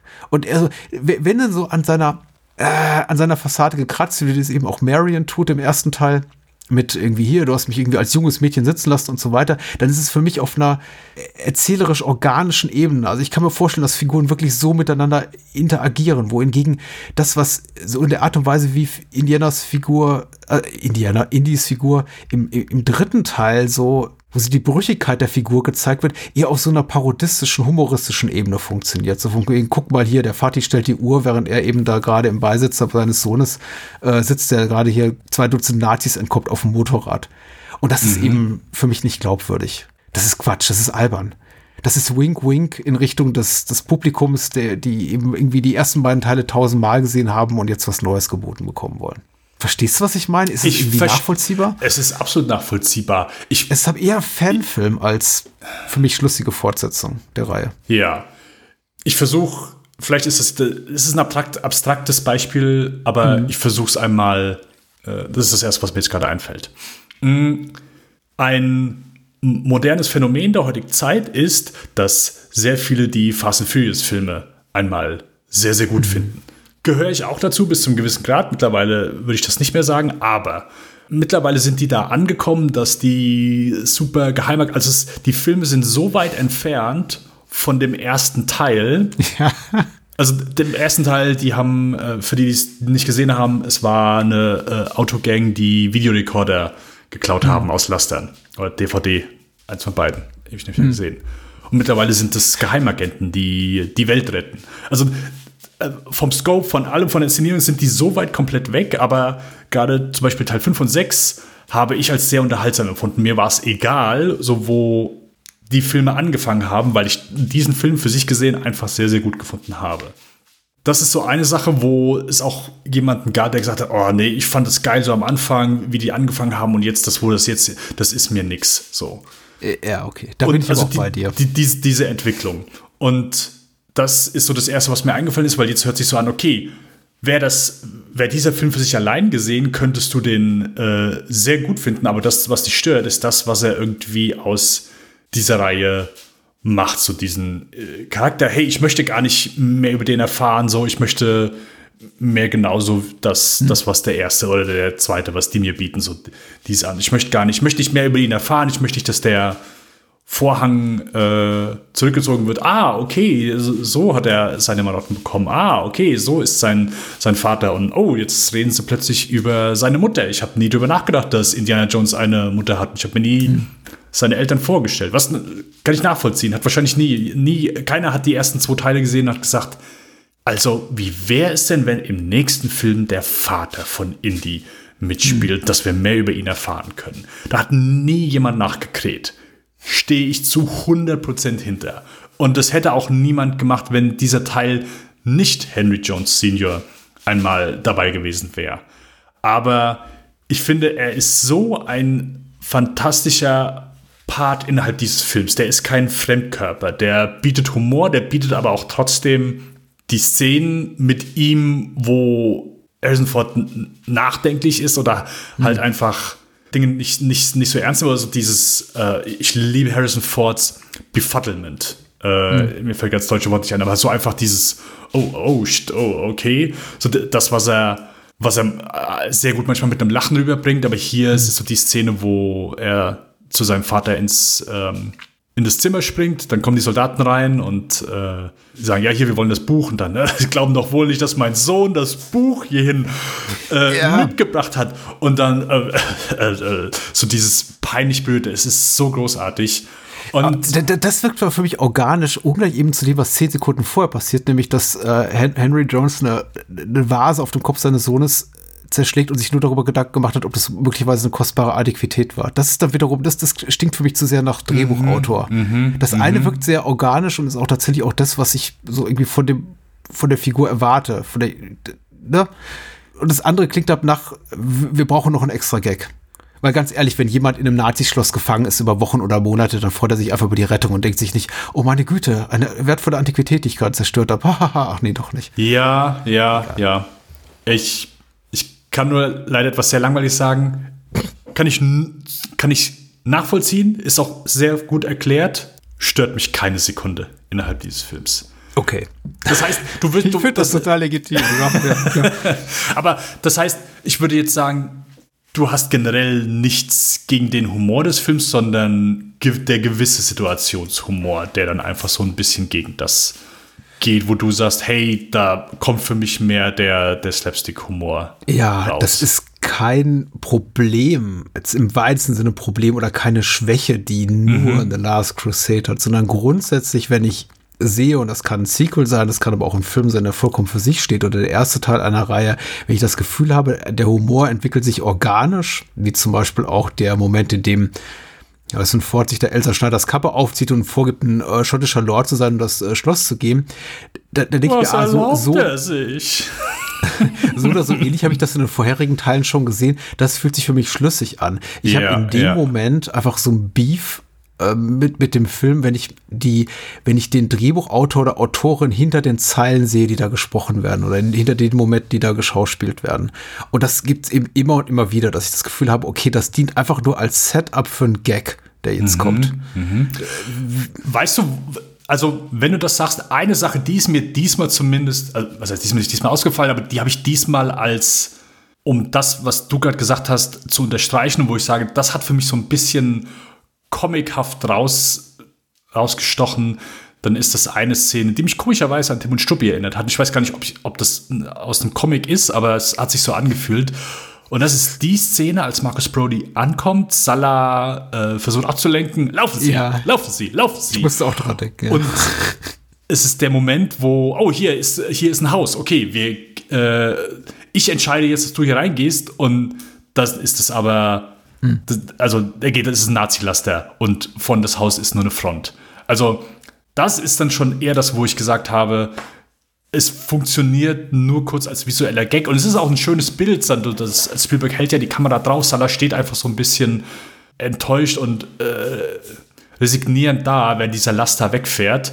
Aber natürlich, du, du denkst es nicht durch. So, ah, okay, die Nazis haben sich gedacht, okay, hey, wir stellen hier mehrere Laster auf diesem Parkplatz auf und äh, basteln dann Kulissen drumherum, dass man denkt, das sind ganz viele Häuser Ja. durch.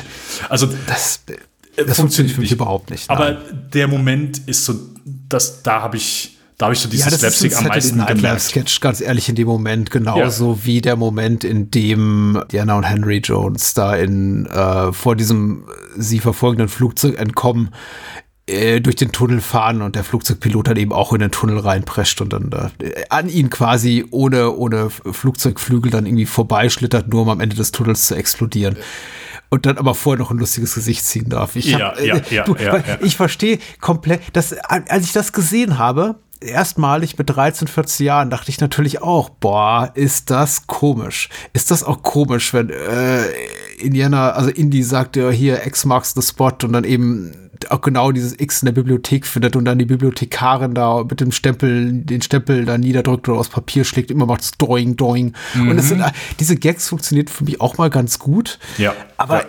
ich habe mich einfach vielleicht an ihn übersehen oder ich bin mittlerweile zu kritisch bei, beim Betrachten oder ich ziehe ungewollt auch Vergleiche mit den anderen Teilen, in denen ich eben denke, sowas hätte Spielberg nicht mal in dem zeitweilig auch sehr albernen zweiten Teil gebracht. Und da, du erinnerst dich ja, wir haben vor gar nicht jetzt so allzu langer Zeit darüber gesprochen, mich auch die extrem albernen hier Affenhirn auf Eis-Szenen auch am meisten gestört. Also in dem Moment, wo ich das Gefühl habe, da, sagt irgendjemand hinter den Kulissen, da sagt ein George Lucas oder, oder, oder wer auch immer an einem Drehbuch beteiligt war, äh, Jeffrey Bow, jetzt muss aber funny sein.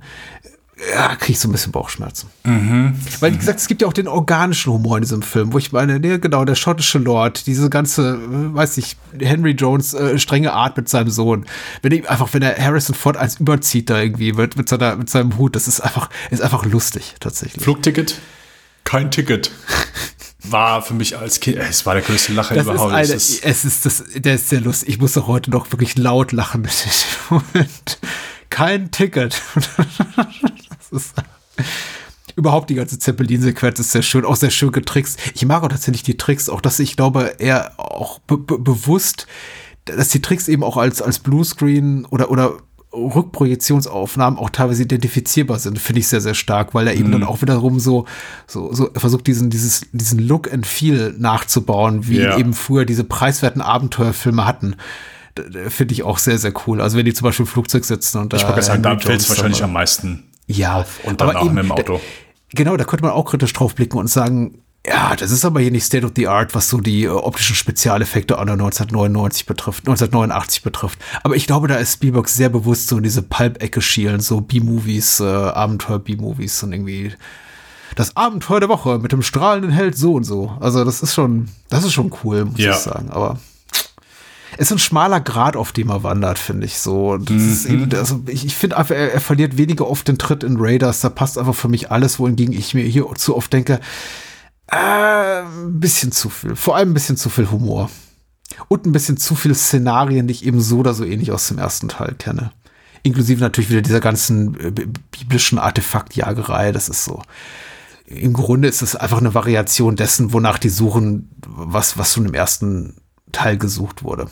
Ist richtig, geht, aber. Und wiederum Nazis und es geht wiederum genau das gleiche schief. Ja, weil es halt beim ersten wahrscheinlich besser funktioniert hat und sie sich wieder vom zweiten distanzieren wollten. Aber ja, ja. es ist natürlich ein, als Artefakt mit der, du brauchst ja gar, du brauchst ja gar, also wie schon beim ersten gesagt, so unabhängig von der eigenen, des eigenen Glaubens, ist es einfach hm. eine Mythologie, der man sich bedient, wo du nicht viel erläutern musst. Es ist viel also der Zuschauer bringt ja dann zumindest schon mal, mal mehr, mal weniger Hintergrundwissen mit. Und es ist einfach als Artefakt wesentlich greifbarer aufgrund dessen, mhm.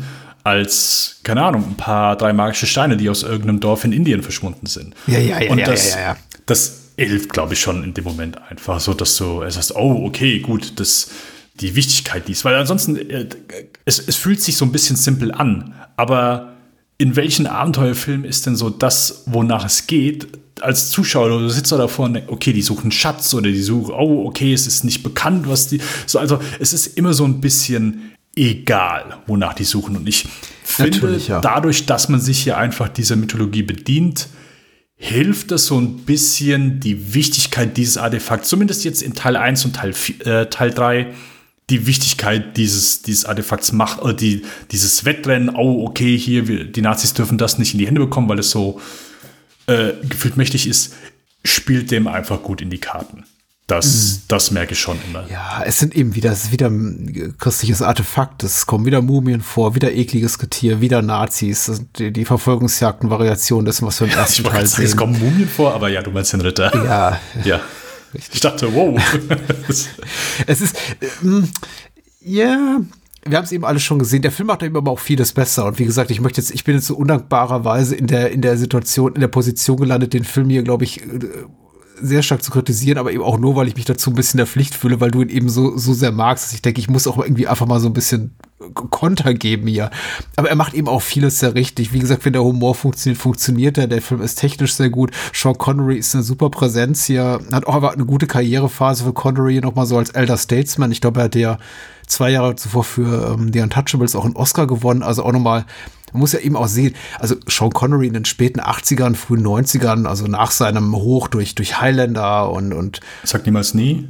Genau, sein. Und ein Jahr später, als 1990, als Russian Submarine Commander. Ja, richtig. Also es war einfach so ein Run, den er nochmal hatte zwischen mm. den frühen 80ern und frühen 90ern und es war einfach ein Ereignis, Sean Connery in einem Kinofilm zu sehen. Das war, war schon toll. Und der Film macht einfach vieles auch richtig gut. Ich finde auch, dass er diesen, diesen Nachkommen der, der, der Gralshüter äh, ein bisschen Platz einräumt und auch eine Stimme ist auch ganz wichtig, glaube ich, gerade nach den Rassismus-Einfeindungen zu Recht gegen Temple of Doom, die da irgendwie auch geäußert wurden, also dass der Film rassistisch sei. Das, das kann man mit, mit Foucault recht behaupten, dass er eben auch ja. Menschen eines nicht weißen, kaukasischen, kulturellen Backgrounds auch einfach mal eine Stimme gibt. Das fand ich eben, glaube ich, auch, ist, ist mehr als angemessen zu dem Zeitpunkt. Und äh, technisch ist er sowieso super. Also äh, vor allem einige Stunts, die, die, die hier zu sehen sind. Es gibt zu Beginn da bei dieser Zugverfolgungsjagd so äh, zwei, drei One-Takes, die fand ich sehr beeindruckend, wo da das Stunt-Double von River Phoenix über die, über die Waggons hechtet. Und auch gegen Ende gibt's so ein, so ein Stunt, in dem einer, eine Stuntperson von einem galoppierenden Pferd auf den fahrenden Panzer springt. Ja, ja, ja, Ey, da halte ich jedes Mal die Luft, aber ich denke, ach du, das ist irgendwie, der würde heute aber sowas von schnell das digitale Stunt-Double rausgeholt aus dem Rechner. Das ist auch genau, du siehst so den Panzer, siehst das Pferd dahinter, dann auf so die kleine Erhöhung des, äh, der alte Reiter mit dem Pferd auf diese Erhöhung ja. und dann in einer Einstellung äh, springt er einmal drauf. Hey, absolut. Jesus. Ja, ja. Und ich finde, das ist ja so eine Sache. Harrison Ford ist ja immer so dafür berühmt gewesen, hey, dem siehst du halt einfach an, dass er K.O. ist, dass er was durchgemacht hat. Mhm. Und das finde ich ist auch hier wieder der Fall. Gerade so diese, diese super Panzersequenz gegen Ende. Ähm, sehr schönes Setpiece. Wie oft habe ich heute eigentlich schon schön gesagt? Ein paar Mal. Okay. okay. Dieses beeindruckende Setpiece gegen Ende. Und die Szene, wo er an diesem Rohr hängt und mhm. die und, oh ja. und mhm. einfach keine Ahnung, gefühlte äh, fünf Minuten er dranhängt und die ganze Zeit Dreck auf ihn drauf fällt. Und es fühlt sich halt einfach, also Harrison Ford kann einfach sehr, sehr gut diesen Schmerz und diese Verzweiflung innerhalb dieser Szenen verkaufen. Mhm.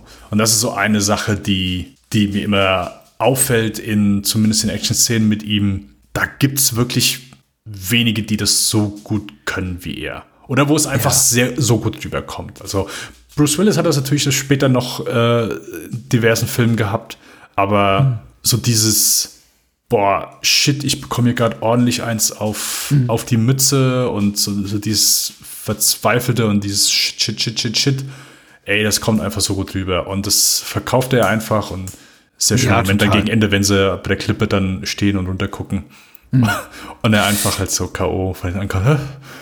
Ja, okay. Äh, auch, auch Moment, den, auf, auf, den ich mit gemischten Gefühlen blicke, aber. Oh, okay. Ja, es ist in Ordnung. Also okay. Äh, steigt für mich. Ist ja auch es ist so merkwürdig so. so hm? Also wegen, weil du sagst, hey, das, das ist, der Moment wird für Humor gespielt und nicht irgendwie. Ja, oh, ist albern zu sagen, er, er über den für mich so ein bisschen die Grenzen der Glaubwürdigkeit und das in, in, in einem Film, in dem es eben um den, den Gral, den Kelch mit dem äh, Wasser des ewigen Lebens äh, aus dem irgendwie da, mit, in dem Blut, das Blut Christi aufgefangen wurde und so geht. Das ist ja irgendwie auch Quatsch, irgendwie in so einem Kontext zu sagen, ja, aber die Szene, die fand ich jetzt unglaubwürdig.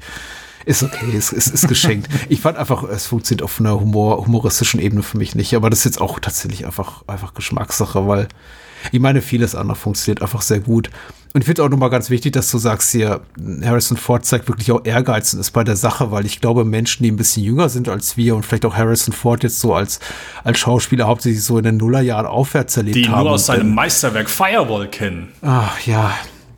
Man muss ja einfach ehrlicherweise sagen, was heißt ehrlicherweise, ist auch wiederum nur meine Wahrnehmung, aber ich glaube, die ist schon mehrheitsfähig. Harrison Ford ist wirklich zeigt sich mal betont müde in seinen schauspielerischen Leistungen, so in den Nuller- und Zehner-Jahren. Und man muss dann auch jedes Mal fast schon irgendwie erleichtert sein, wenn's, wenn er dann mal in einem Film zu sehen ist, so in den letzten 20 Jahren, wo, wo man irgendwie auch merkt, es kümmert ihn, was da überhaupt um, um ihn herum mm. passiert. Und er ist nicht nur hier, um einfach einen dicken, dicken Gehaltscheck einzusammeln. Und ähm, da aber hier 89 noch vollkommen auf der Höhe und der, der strotzt da wirklich auch vor Charisma. Das ist der, der kann solche Szenen eben tragen, in denen auch nicht viel passiert ist. Also ich möchte mal sagen, diese schottische Lord-Szene ist ja wirklich albern, aber ey, der ist halt so into it in ja, dem Moment, ja, glaube ich, ja, auch äh, Harrison Ford. Deswegen funktioniert die auch so gut. Ich nehme ihm das einfach ab. Es gibt, glaube ich, keinen Moment, in äh, Bezug auf Brody, ja, mal, Henry Jones, ja, auch mal, ja, Salah, auch ein bisschen albern, ne? aber äh, Harrison Ford nehme ich alles ab in diesem Film.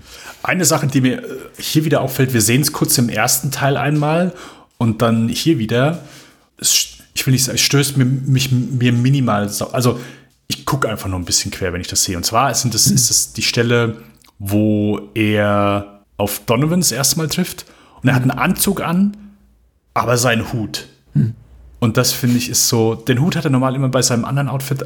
Das finde das ist so, denke ich mal, hm, passt irgendwas nicht so. Ich weiß nicht, was ist. Fühlt sich einfach ein bisschen, ähm, fühlt sich komisch an, wenn ich das mhm. sehe. Und das äh, gegen Ende hat er es, glaube ich, auch einmal. Hat er einen Anzug an und wo die Treppen runtergeht, hat dann, zieht dann seinen Hut auf und denke ich, mm, passt nicht. Ja. Aber ja, okay. wir haben jetzt schon häufig darüber gesprochen, dass wir kennen die natürlich beide so aus. Das heißt natürlich, aber gibt es sicher welche, die kennen die nicht aus Kindertagen. Und ich weiß immer nie so, okay, hey, wie würden diese Filme funktionieren, wenn ich sie jetzt heute schaue, wenn ich sie nicht als Kind gesehen habe. Mhm. Und das ist ja, was ich mich bei äh, Close Encounters gefragt habe. Ein Film, den ich wirklich sehr, sehr spät erst, also Mitte, Ende 20, das erste Mal gesehen habe und nicht ja. irgendwie als Kind. Ist mit Sicherheit so eine Sache, die, die dann in dem Moment auch, auch mitspielt und wo man irgendwie automatisch dann so die Verknüpfung hat, okay, hey, keine Ahnung, unbeschwerte Zeit, damals mhm. als Kind. Ähm, da, deswegen fällt es ja, glaube ich, auch so ein bisschen schwer, immer so dann solche Filme so ein bisschen objektiver zu bewerten. Ja, klar.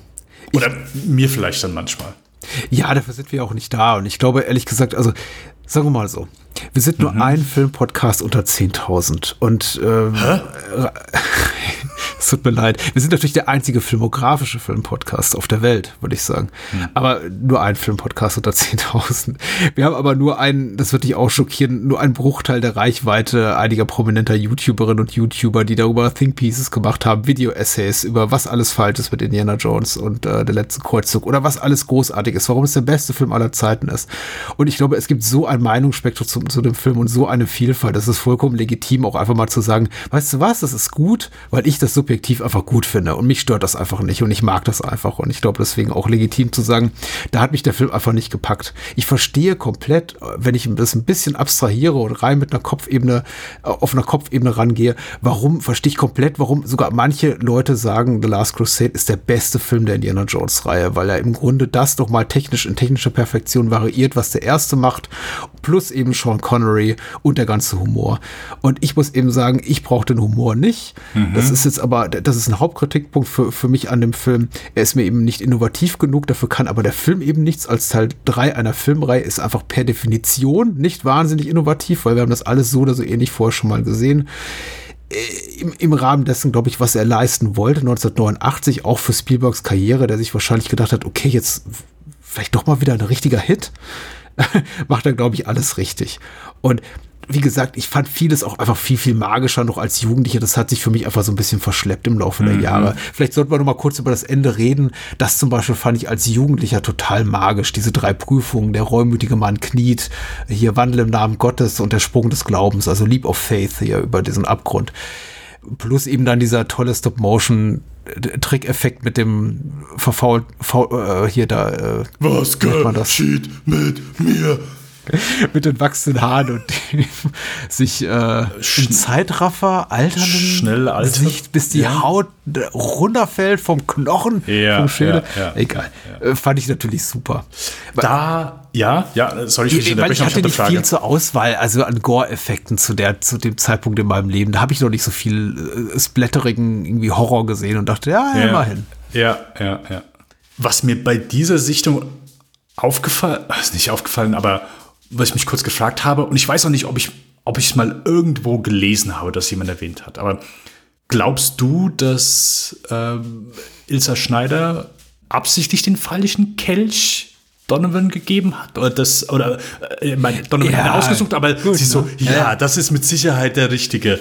Und denk so, okay, also jetzt ich, fühlt sich nicht so ganz so überzeugend an. Das, ich das, das habe ich nur kurz einen Moment gedacht. So, also es wird nicht klar immer innerhalb des Films, aber Interpretationsspielraum ist für mich definitiv da, dass man denken könnte, dass sie weiß, dass es nicht der richtige ist. Ja, genau, das ist der richtige. Nimm einen mhm. großen Schluck. Ich finde super, dass du es ansprichst, weil ich habe mir die Frage auch gestellt beim Gucken. Ich habe aber vergessen, das entsprechend zu notieren. Ich finde, auf dem Papier ist sie eindeutig eine Nazi-Kollaborateurin. Also selber Hardcore-Nazi und ist irgendwie total bei denen. Aber so wie es eben Alison Doody spielt und so wie offenbar auch sie Spielberg am Set äh, instruiert hat, äh, spielt sie das ja immer mit so einer gewissen Ambivalenz. Also man merkt ja, die ist äh, sympathiemäßig immer komplett bei den Joneses, hat auch mit beiden was gehabt, war mit beiden in der Kiste und das wahrscheinlich nicht nur aus strengen beruflichen Gründen und ist eben auch Archäologin. Sie ist eine pro promovierte Archäologin, die auch ein äh, historisches Interesse hat an diesen Kulturschätzen. Mhm. Und man, man, so wie es Alison du die spielt, ist es eben auch so, dass man die ansieht. Es tut dir auch teilweise weh, was die fucking Nazis und eben Walter Donovan, äh, Julian Glover äh, da, damit eben vorhaben, dass sie dann nicht, nicht komplett mit d'accord ist. Und deswegen finde ich die Frage vollkommen berechtigt und ich habe tatsächlich für mich diesmal die Entscheidung getroffen, sie gibt Walter Donovan in vollem Bewusstsein, weist sie ihn auf den falsch, falschen Kelchen. Mhm. Zumindest bin ich mir sicher, dass sie es nicht weiß. Also, dass sie und alternativ gebe ich noch die Deutungsmöglichkeit, dass sie es nicht weiß und versucht, ihr Nichtwissen zu kaschieren durch ja, eben eine möglichst, ja. eine möglichst selbstbewusste Geste. Ich glaube aber nicht, dass sie davon überzeugt ist. Ja. Dass das hier wirklich der, der Gral des ewigen Lebens ist. Und was, was, was?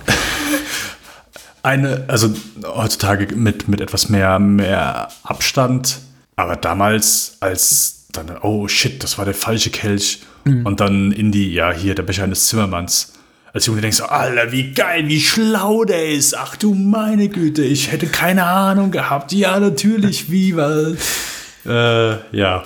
Es, und dann denkst du, ja, süße Idee. Es ergibt, äh, ergibt Sinn, aber äh, ja, ich weiß nicht. Ehrlich gesagt, der etwas, etwas, etwas ältere, zynischere Patrick guckt da natürlich auch drauf und denkt sich, naja, der alte Kreuzritter ist schon so ein bisschen Monty Python in the Holy Grail, ne? Also, wie er da sitzt, seit hunderten von Jahren in dieser Höhle und endlich kommt mal jemand vorbei. Äh, ja, oder wie er versucht aufzustehen und noch ein, ja, oh ja, jetzt, jetzt gibt's Action, jetzt hau ich dir erstmal einen Dick auf ja. die Mütze aus, oh, shit. Äh, ja. Ich habe ja, ich habe ja Rücken und fällt zurück. Ja. Robert Addison spielt den, sehe ich hier gerade, der auch äh, nur zwei Jahre nach der Dreharbeiten verstorben ist. Also oh. wahrscheinlich freut er sich auch, dass er erlöst war. Wie Denham Elliott, der ist, ich glaube, ein oder zwei Jahre später mhm. verstorben. Mhm. Ja. Ich mag Denham Elliott. Also tatsächlich, man kann über seine Rolle hier sagen, was man will. Und ich habe ja auch ein, zwei Kritikpunkte geäußert, aber er ist ein super sympathischer, wie sagt man, man ist game, sagt man, glaube ich, im, im, Englischen. Ne? Man ist irgendwie äh, voll mit dabei. Mhm. Und dieses alberne Material, was sie ihm dort teilweise auch, auch geben, darin geht er offensichtlich komplett aus. Also er hat eine große, oh, ich mag immer so abgegriffene Wörter wie Spiellaune nicht oder er ist spielfreudig, aber man merkt, er hat einfach Spaß daran, an dem, was er da macht. Und die Chemie auch mit Henry Jones in den wenigen Szenen, die sie zusammen haben, die funktioniert auch, die stimmt auch hundertprozentig. Und da, ich möchte sagen, sogar zu Beginn, wenn er die ein, zwei Szenen mit Indy hat und sie über den Gral sprechen, dass ja. er auch noch mal so die, die Wichtigkeit, oder was heißt die Wichtigkeit, aber äh, nicht Ernsthaftigkeit der Lage, aber zumindest diesen, mhm. Total. Dies, dieses Artefakt ernst zu nehmen. Weil Indy fragt ihn ja, hey, hier, Glaubst du, das war es? Glaubst du an den Gral? Also selbst Indie hat ja, ist ja auch nochmal so, keine Ahnung, thematische Sache, die sich so durch den Film sieht, so hier der, der Glaube von Indie selbst, der dann, mhm. weil er fragt ihn ja direkt, glaubst du an den Gral? Glaubst du, dass er existiert? Und ja, er dann eben seine Antwort gibt, aber auch dieser Glaube von, von Indie, der, der dann hier während des Films so ein bisschen auf die Probe gestellt wird und dann gegen Ende dann die sehr Prüfung, die etwas vielleicht ein bisschen on the nose ist, äh, würde mhm. man heute wahrscheinlich sagen, aber ähm, innerhalb des Films sehr gut funktioniert, wo die unsichtbare Brücke. Ja. Ja, aber ganz ehrlich, das ist aber auch wirklich so, das funktioniert auch für mich immer. Da habe ich auch einfach eine große Affinität für so Tempel mit tödlichen Fallen. Das ist einfach klar, es ist nur eine Variante dessen, was wir im im, im Opening von Raiders sehen, aber irgendwie und diesmal eben am Ende des Films platziert und nicht zu Beginn. Aber hm. ich, ich kann es auch Spielberg und Lucas und Bohm und wer auch immer alles an einem Drehbuch beteiligt war, ich kann sie nicht verdenken, ja. dass sie das gemacht haben. Das, ja. das funktioniert einfach schon richtig gut ist, ist, genauso wie im ersten stelle ich mir natürlich als äh, aufgeklärter, sehr erwachsener äh, Zuschauer da doch die Frage, wie diese ganzen Fallen nach tausend von Jahren oder zumindest hier in diesem Fall nach knapp 2000 Jahren immer noch so wunderbar funktionieren können, aber meine Güte. Hier. Nee, nee, nicht nach, nach tausend Jahren ungefähr. Waren ja, ja die Kreuzer, ich glaube 11. bis 12. Jahrhundert oder so, aber na gut. Hier, im ersten Raiders, irgendjemand muss ja. ja, auch diese Schlangen versorgen. Irgendjemand muss die ganze, irgendjemand muss da auch reingehen, muss die ganze Schlangenscheiße da äh, aus, mhm. die, aus dem Raum schaufeln. Also die Dinge kannst du immer zu Ende denken. Okay, dieser eine Gag, ich muss Sie noch danach fragen, weil ja, ich, hab jetzt ja. ich, ich bin extrem äh, zwiegespalten. Ähm, Indie bei der Bücherverbrennung in Berlin trifft auf Adolf Hitler. Oh. Wie, wie funktioniert, funktioniert das für dich, der, der Gag? Oder würdest du sagen, irgendwie angesichts der Gräueltaten, die die Nazis äh, begangen ha haben, Holocaust etc., ist es irgendwie sowas, sowas einfach geschmacklos, sowas macht man nicht? Äh, äh, wirklich berechtigte Frage. Ist, glaube ich, schwierig. Ich muss gestehen, für mich funktioniert der Gag. Mhm. Ich finde es in der Hinsicht eher interessanter, dass drei oder vier Jahre später Spielberg ja. Schindlers Liste macht. Ich finde es ähm, auch spannend, dass Spielberg so einen Gag macht tatsächlich ja. zu dem Zeitpunkt seiner Karriere noch. Und das ist so eine Sache. Innerhalb des Films, äh, es funktioniert, es sagt mich raus, es, heutzutage ist so ein bisschen so, hm, okay, keine Ahnung, aber hey, das, ähm, ich glaube, wenn irgendwie ein Land versucht hat, hier, lass uns mal versuchen, über Hitler lustig zu machen, dann sind wir das und für mich funktioniert's. Ja. Ich will nicht sagen, dass ich lache. Es, das ist ja halt so, ganz viele der Gags hier, ich wir haben jetzt häufig das Wort Slapstick ähm, genommen, aber ich würde, ich würde sie vielleicht eher als clever bezeichnen. Also, ja, okay. keine Ahnung, jetzt halt das mit dem Stempeln, so, ah, wie clever, wie so, so mit, mit viel Augenzwinkern. Und die Stelle mit, mit Hitler ist so ein bisschen, weil es ist ja so, es, ich weiß gar nicht, ob man es überhaupt als, als Gag sehen kann, es ist ja eher so, oh shit, jetzt äh, ist er in Gefahr. Ja. Ach nee, äh, dieser große, mächtige Typ, der weiß gar nicht so, dass. Also, deswegen, ich, ich finde, es ist jetzt kein Oh, tut mir leid, ich habe mich gerade jetzt eine große Erklärungslücke gebracht. Das nein, nein, nein, nein, nein. Ich finde nämlich auch die Szene durchaus ambivalent zu betrachten. Ich habe auch nicht das Gefühl, dass sie explizit lustig geschrieben ist, weil natürlich irgendwie eine, Nazis und Bücherverbrennung, Reichspogromnacht, äh, Adolf Hitler, Holocaust, Millionen tote Juden und so, das ist irgendwie auch schon alles furchtbar. Und ich glaube, auf dem Papier wird ja auch das alles nicht negiert. Das ist ja auch ein furchtbares Szenario, in dem sich da Indie wiederfindet. Aber ich glaube, es wird eben als Gag gespielt oder inszeniert. Yeah. Und das finde ich so ein bisschen komisch, das heute so zu betrachten eben gerade aus den Händen eines Filmemachers wie äh, Steven Spielberg und ungleich eben zu einer, sagen wir mal, unzeitgemäß aus heutiger Sicht oder eben aber auch schon für Anfang der 80er geschriebenen Frauenrolle wie die von Willy in Temple of, the, of Doom, kann man eben bei, bei der Szene auch schon, konnte man nicht 89 sagen, ja, das wusste ja damals alles nicht so, also was der Hitler mm. gemacht hat dann später, da wussten wir ja alles nicht oder so. Also natürlich, das ist irgendwie, also 89 noch so ein Hitler-Gag zu machen, ist, ähm, ich finde gewagt. Ich würde es auch nicht irgendwie komplett abtun als äh, dreiste Geschmacklosigkeit. Und ich finde, ein, äh, ein, ein, ein, jüdischer Filmemacher darf das erst recht. Auch, auch Chaplin darf sowas machen. Aber äh, es ist, ähm, es ist ein Moment, in dem ich immer so ein bisschen inhalte und denke mir, mh, hm, ich fühle mich jetzt doch so ein bisschen unangenehm berührt. Aber egal, und schon nee, geht die Handlung weiter und ich. Ja, ja, ja. Nee, also ich muss gestehen, ich denke denk nicht so, ich denke nicht mehr so wie, wie, wie früher, aber funktioniert für mich immer noch gut und ist, wie gesagt, eher für mich dann so, ah, okay, hier ist äh, Spannung lässt ab und ich finde, da ist jetzt, ich kann nichts Dis Despektierliches an dieser Szene finden, sagen wir es mal so. Alles klar. Auch wenn du äh, es vielleicht tust. nein, nein, nicht despektierlich. Habe ich das gesagt? Okay. Nein, nein, okay. nein, nein, nein, nein, nein, hast du nicht, hast du nicht, hast du nicht. Also ich, ich, wollte gerade sagen, also ich meine, glaube auch nicht, dass, dass, dass, äh, dass Hitler, dass Spielberg irgendwie irgendwas äh, äh, Despektierliches sagen wollte über äh, Menschen jüdischen Glaubens, aber es ist natürlich, äh, ja, egal. Es geht ja nicht um den Holocaust in dem Moment, sondern einfach nur darum, um, ah, das Adolf Hitler, der gefährlichste Mann der Welt im, äh, innerhalb dieser Epoche, in der der Film spielt. Und er macht eben seinen Willi hier, sein, sein, sein Adolf eben in das Notizbuch von Henry Jones. Also das ist, das ist der Gag und das ja, als ich möchte vielleicht besser. Noch weiter treiben. Alles gut. Alles gut. mhm. ähm, ja. Ähm, äh, letzter Kreuzzug. Ein sehr guter Film. Für mich viel besser als, als für Patrick.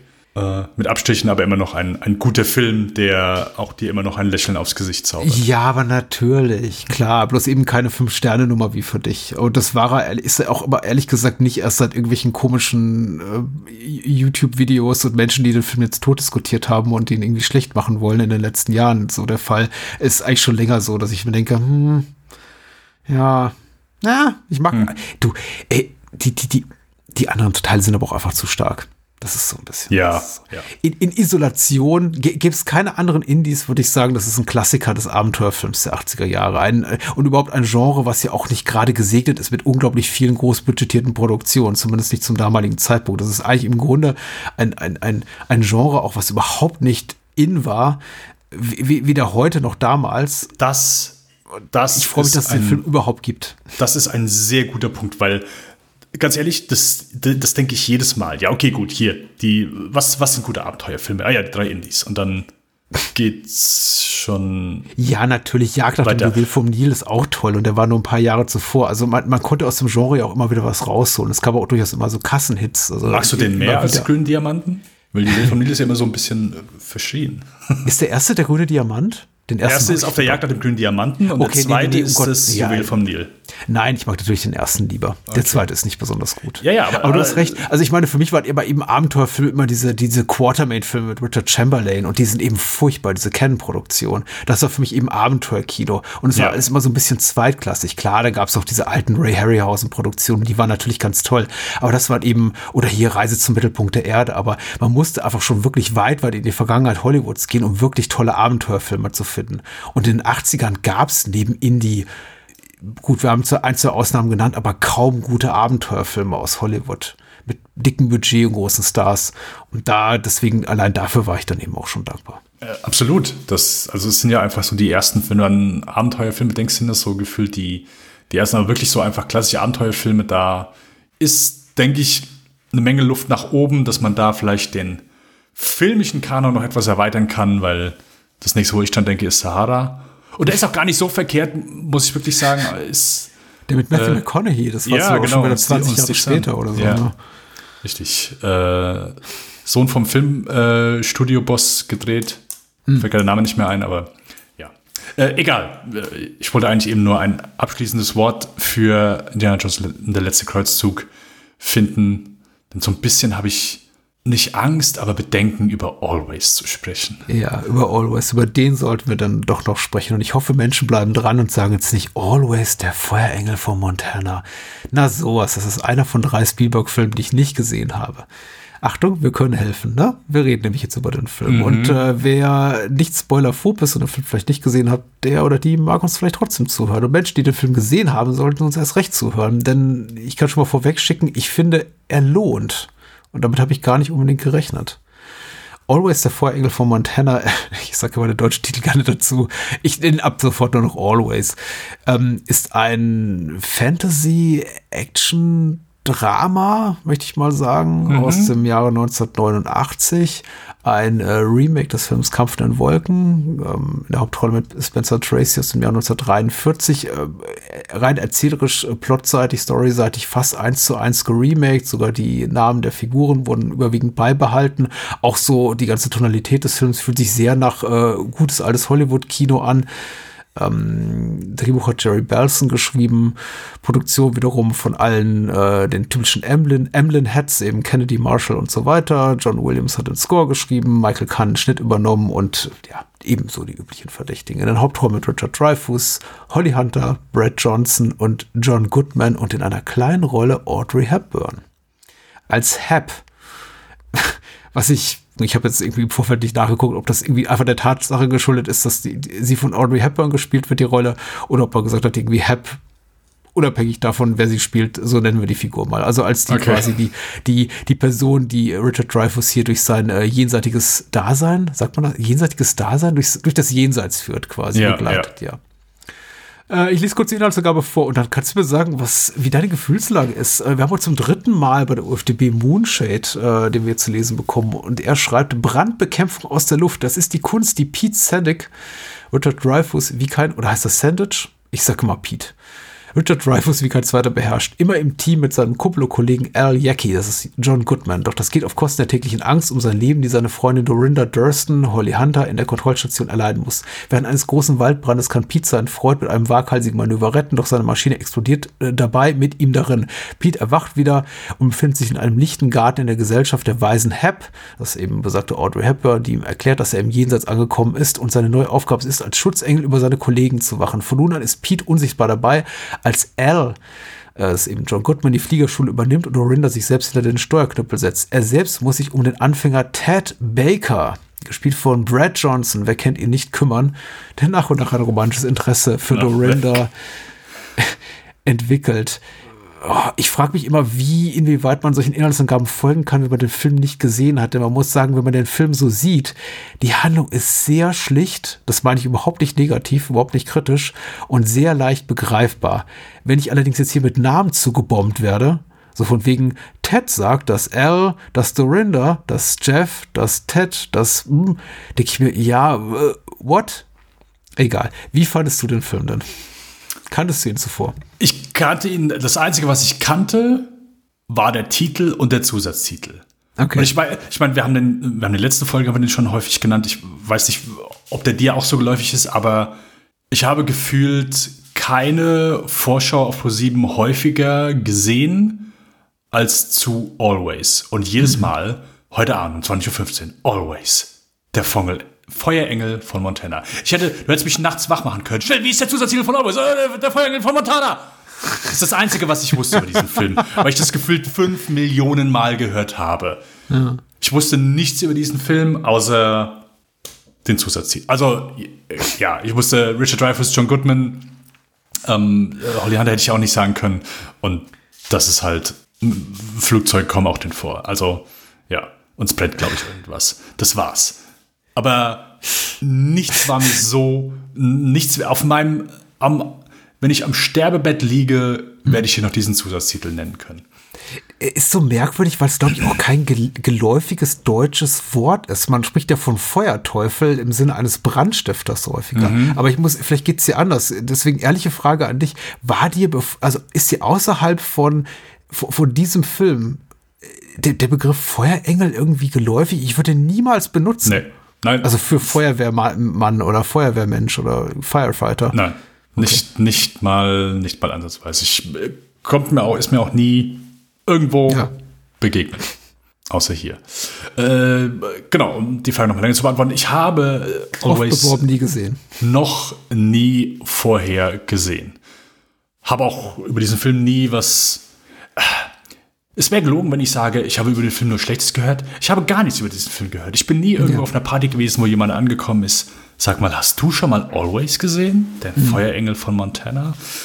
Nein, ist, ist nie passiert. Also nichts hat mich je bewegt, diesen Film zu sehen, anzuschalten, in den Player zu werfen äh, oder bei Pro7 reinzugucken und nicht den Sender zu wechseln. Ich habe den Film jetzt während äh, im Laufe für, für diesen Podcast einmal gesehen und kann sehr gut verstehen, warum mich nie jemand auf einer Party angesprochen hat und gefragt mhm. hat, sag mal, warum hast du Always, der Feuerengel von Montana, bisher noch nicht gesehen? Mhm. Ich finde, der Film ist halt so komplett belanglos. Ich mhm. habe, also, wenn man den Film mit einem Schauspieler beschreiben würde, weil er einfach komplett an einem vorbeigeht, dann würde man ihn Brad Johnson nennen.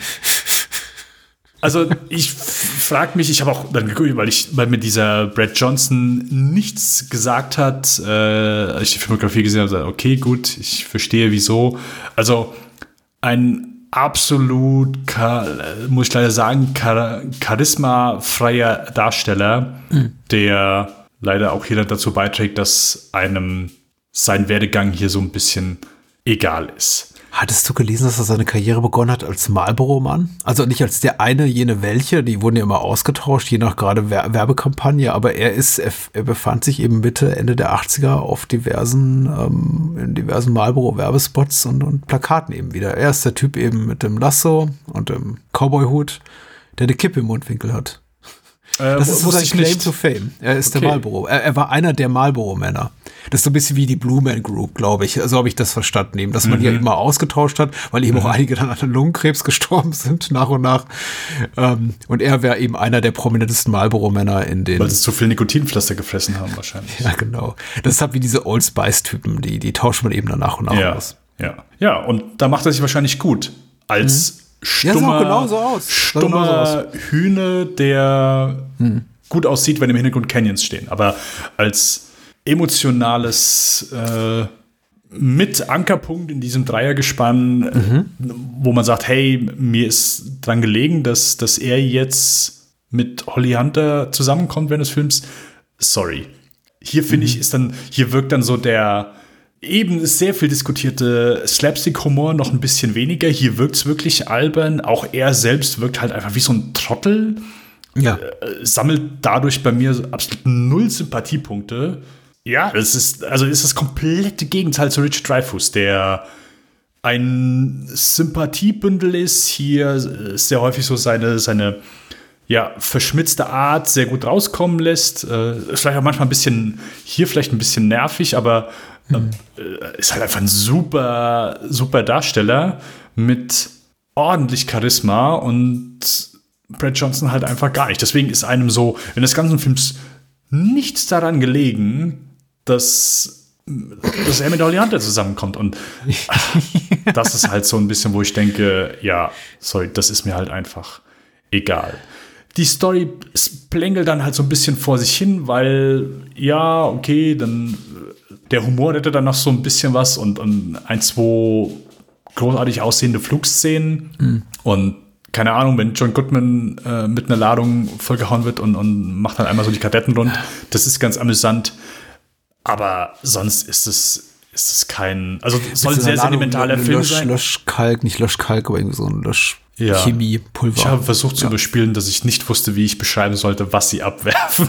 Ja, Löschkalk ist ja auch vollkommener Quatsch. Löschkalk ist, ist was völlig anderes. Ja, es ist ja so zumindest irgendein schmierig. Es ist ja zumindest ein gewisser Feuchtigkeitsanteil mit drin. Ist ja wie so Richtig. dieser Schle Schleim, der Anime ist. Aber hey, keine Ahnung, vielleicht beruht es gar nicht auf Warnung. Ich weiß ehrlich gesagt aber auch nicht, ob Spielberg und seine äh, Kollaborateure an dem Film so viel Interesse hatten daran. Ich denke aber schon, es wird äh, einigermaßen authentisch sein und das, womit die da arbeiten. Aber ich habe ja schon bereits Angebot, äh, ja. angedeutet, die Art und Weise, wie hier äh, Feuerwehrpersonal dargestellt wird, ist schon so einfach die Hollywood-Sicht auf die Dinge. Mhm. Also die, das sind Leute, die eben selbst nach Feierabend auch gerne noch stundenlang mit Ruß, rußverschmiertem Gesicht rumlaufen und nicht, nie aus der Uniform kommen und er hat immer, also. Nur wenn sie mit der Lady tanzen wollen. Ja, richtig. Ja. Aber ja, bevor, äh, bevor das hier noch ausartet, wie hat dir, du hast, äh, du hast auch Always jetzt zum ersten Mal gesehen? Ja, habe ich, habe ich, ja. Wie war du, denn dann, weil hast du auch, also ist dir auch einfach dieser Zusatztitel bisher ewig bekannt gewesen? Ja, absolut, ja. Ich kannte den Film über den Titel und sonst nichts. Ich muss auch sagen, es ist, ich glaube, eher unbewusst auch der Titel gewesen, der mich davon abgehalten hat, den Film zu gucken, weil er mich irritiert hat, aber nicht in der Art und Weise, dass ich mir denke, hm, worum es da wohl geht, sondern eher in der Art und Weise, dass ich gesagt habe, okay, das klingt einfach so schmierig, egal und wurscht und was überhaupt ist ein Feuerengel, dass ich dachte, ja, das, den, den spare ich mir auch. Ich glaube, hätte sich für mich irgendwo die Gelegenheit ergeben, genau durch eine Ausstrahlung zum Beispiel im linearen Fernsehen, die ist mir mhm. nie begegnet, die eh zu gucken, hätte ich ihn wahrscheinlich auch mal geguckt. Aber es ist kein Film, der selbst wenn er aktiv, wenn er irgendwo in einem, bei, bei einem Streaming-Sender ohne Zuzahlung angeboten werden würde, ich mir rausgesucht hätte, hätte gesagt, oh cool, guck mal hier, den kann man gerade irgendwie ohne Zuzahlung streamen, ich guck mir den mal an. Weil einfach dafür ist die, die ganze Art, also Richard Dreyfuss, Holly Hunter, John Good, das sind alles Menschen, die ich auch mag tatsächlich. Aber ich glaube, für keinen von denen alleine würde ich mir einen Film angucken. Mhm. Also es gibt immer Ausnahmen. John Goodman zu der Zeit ist schon hervorragend und ich habe ja, wir haben damals über Barton Fink geredet, das ist einer der ersten Filme, über die wir gesprochen haben und ich habe gesagt, das ist einer meiner Allzeit-Lieblingsfilme und John Goodman ist unantastbar in diesem Film mhm. und ich finde auch John Goodman ist ein Geschenk für jede, jeden Film der äh, späten 80er, 90er Jahre. Ich finde ihn einfach großartig hier. Mhm. Aber er ist nicht der, der, äh, wie, wie, sagt man irgendwie, sagen die, die, die Marketing-Fuzis in, in Hollywood und sonst wo, der, der Ärsche in Kinosessel bringt und eben auch nicht meinen. Ich gucke darauf und denke mir auch dieses Plakat Plakat mit den drei Köppen, die über diesem Motiv da schweben, ist also unattraktiv gestaltet. Worum ja. geht's da eigentlich? Ich kann es auch, da bin ich äh, sehr oberflächlich, yes. vielleicht auch, auch keinem, keinem Genre wirklich zuordnen. Ich sah das so und dachte, worum geht's da wirklich einfach nur um Leute, die, die Feuer, ist es wirklich ein, ein zweiter Firewall, wie der, der Harrison Ford Film, den eben alle lieben, du ja auch. Oder, oder ist es irgendwie, ich, ich habe mir keine Vorstellung gemacht, worum es da geht. Und jetzt erst überhaupt begriffen, ach, das hat, da gibt's ja ein, ein Fantasy-Element in diesem Film. Und das ist ja eher eine, eine Romanze als alles andere. Ja. Und ich glaube, da wäre ich interessierter gewesen. Aber das macht mir der Titel und das Marketing nicht klar. Vielleicht ist es mein Versagen. Egal. Lange mhm. Vorrede. Ich habe den Film jetzt zum ersten Mal gesehen. Und ich fand ihn echt gut. Also ich, ich war ein bisschen selber von mir überrascht, weil ich war bereit, ihn zu hassen oder ihn zumindest nicht zu mögen, so in der ersten Stunde. Und vor allem, eben, wenn Brad Johnson immer so da reingrätscht, dachte ich mir, ja, das ist also eine Nullnummer von Schauspieler. Genau wie du sagst, kein Charisma, kaum denkwürdige Dialogzeilen. Man sieht ihn ja zu Beginn als Richard Dreyfus Figur, also ähm, hier äh, Pete noch am Leben ist und denkt sich, ja gut, äh, Richard Dreyfus mag einen, einen Kopf kleiner und 20 Jahre älter sein als Ted, also die von Brad Johnson gespielte Figur, aber irgendwie kann immer noch, immer noch zehnmal mehr äh, Charakter und Charme als, als, als diese Nulpe. Und mhm. dann stirbt eben Pete und ich dachte, okay, jetzt wird der Film furchtbar. Ich bin, äh, ich bin, ich habe mich bereit gemacht dafür, den Film auch wirklich furchtbar zu finden. Ich dachte, okay, jetzt wird Richard Dreyfuss diese klassische Engelfigur, die das ganze Geschehen begleitet. Ich wusste ja ungefähr um die Prämisse des Films und muss jetzt irgendwie Brad Johnson zu einem besseren Menschen machen und ihn mit äh, Holly Hunter zusammenbringen. Und dann ist es gar nicht so schlimm, wie ich es befürchtet habe. Nämlich erstmal, der Film erkennt auch an, glaube ich, dass Brad Jensen die absolute Nullnummer ist. Er muss einfach keine wirklich Szenen von großem dramaturgischen Gewicht tragen, sondern äh, der Film äh, sagt es eigentlich bis zum Ende mehr oder weniger direkt. Das ist einfach nur so ein, ein Platzhalter für, für das, was für die Lücke, die Richard Dreyfuss Tod, also Pete's Tod in der, im Leben von Holly Hunter ihr hinterlassen hat. Und er redet eben, also hier Pete der Engel und Ted der äh, junge aufstrebende äh, Feuerwehrpilot, die reden auch nicht direkt miteinander. Das hätte ich glaube ich furchtbar gefunden, sondern die mhm. kommunizieren, kommunizieren auf Umwegen. Also Pete kommuniziert mit seinem alten Kumpel Al, er kommuniziert mit Dorinda, er kommuniziert mit diesem diesem Obdachlosen, der da irgendwie in dieser Wellblechhütte sitzt. Ich habe keine Ahnung, wer das ist irgendwie. Und äh, irgendwie auf diese Art und Weise. Auf, ja.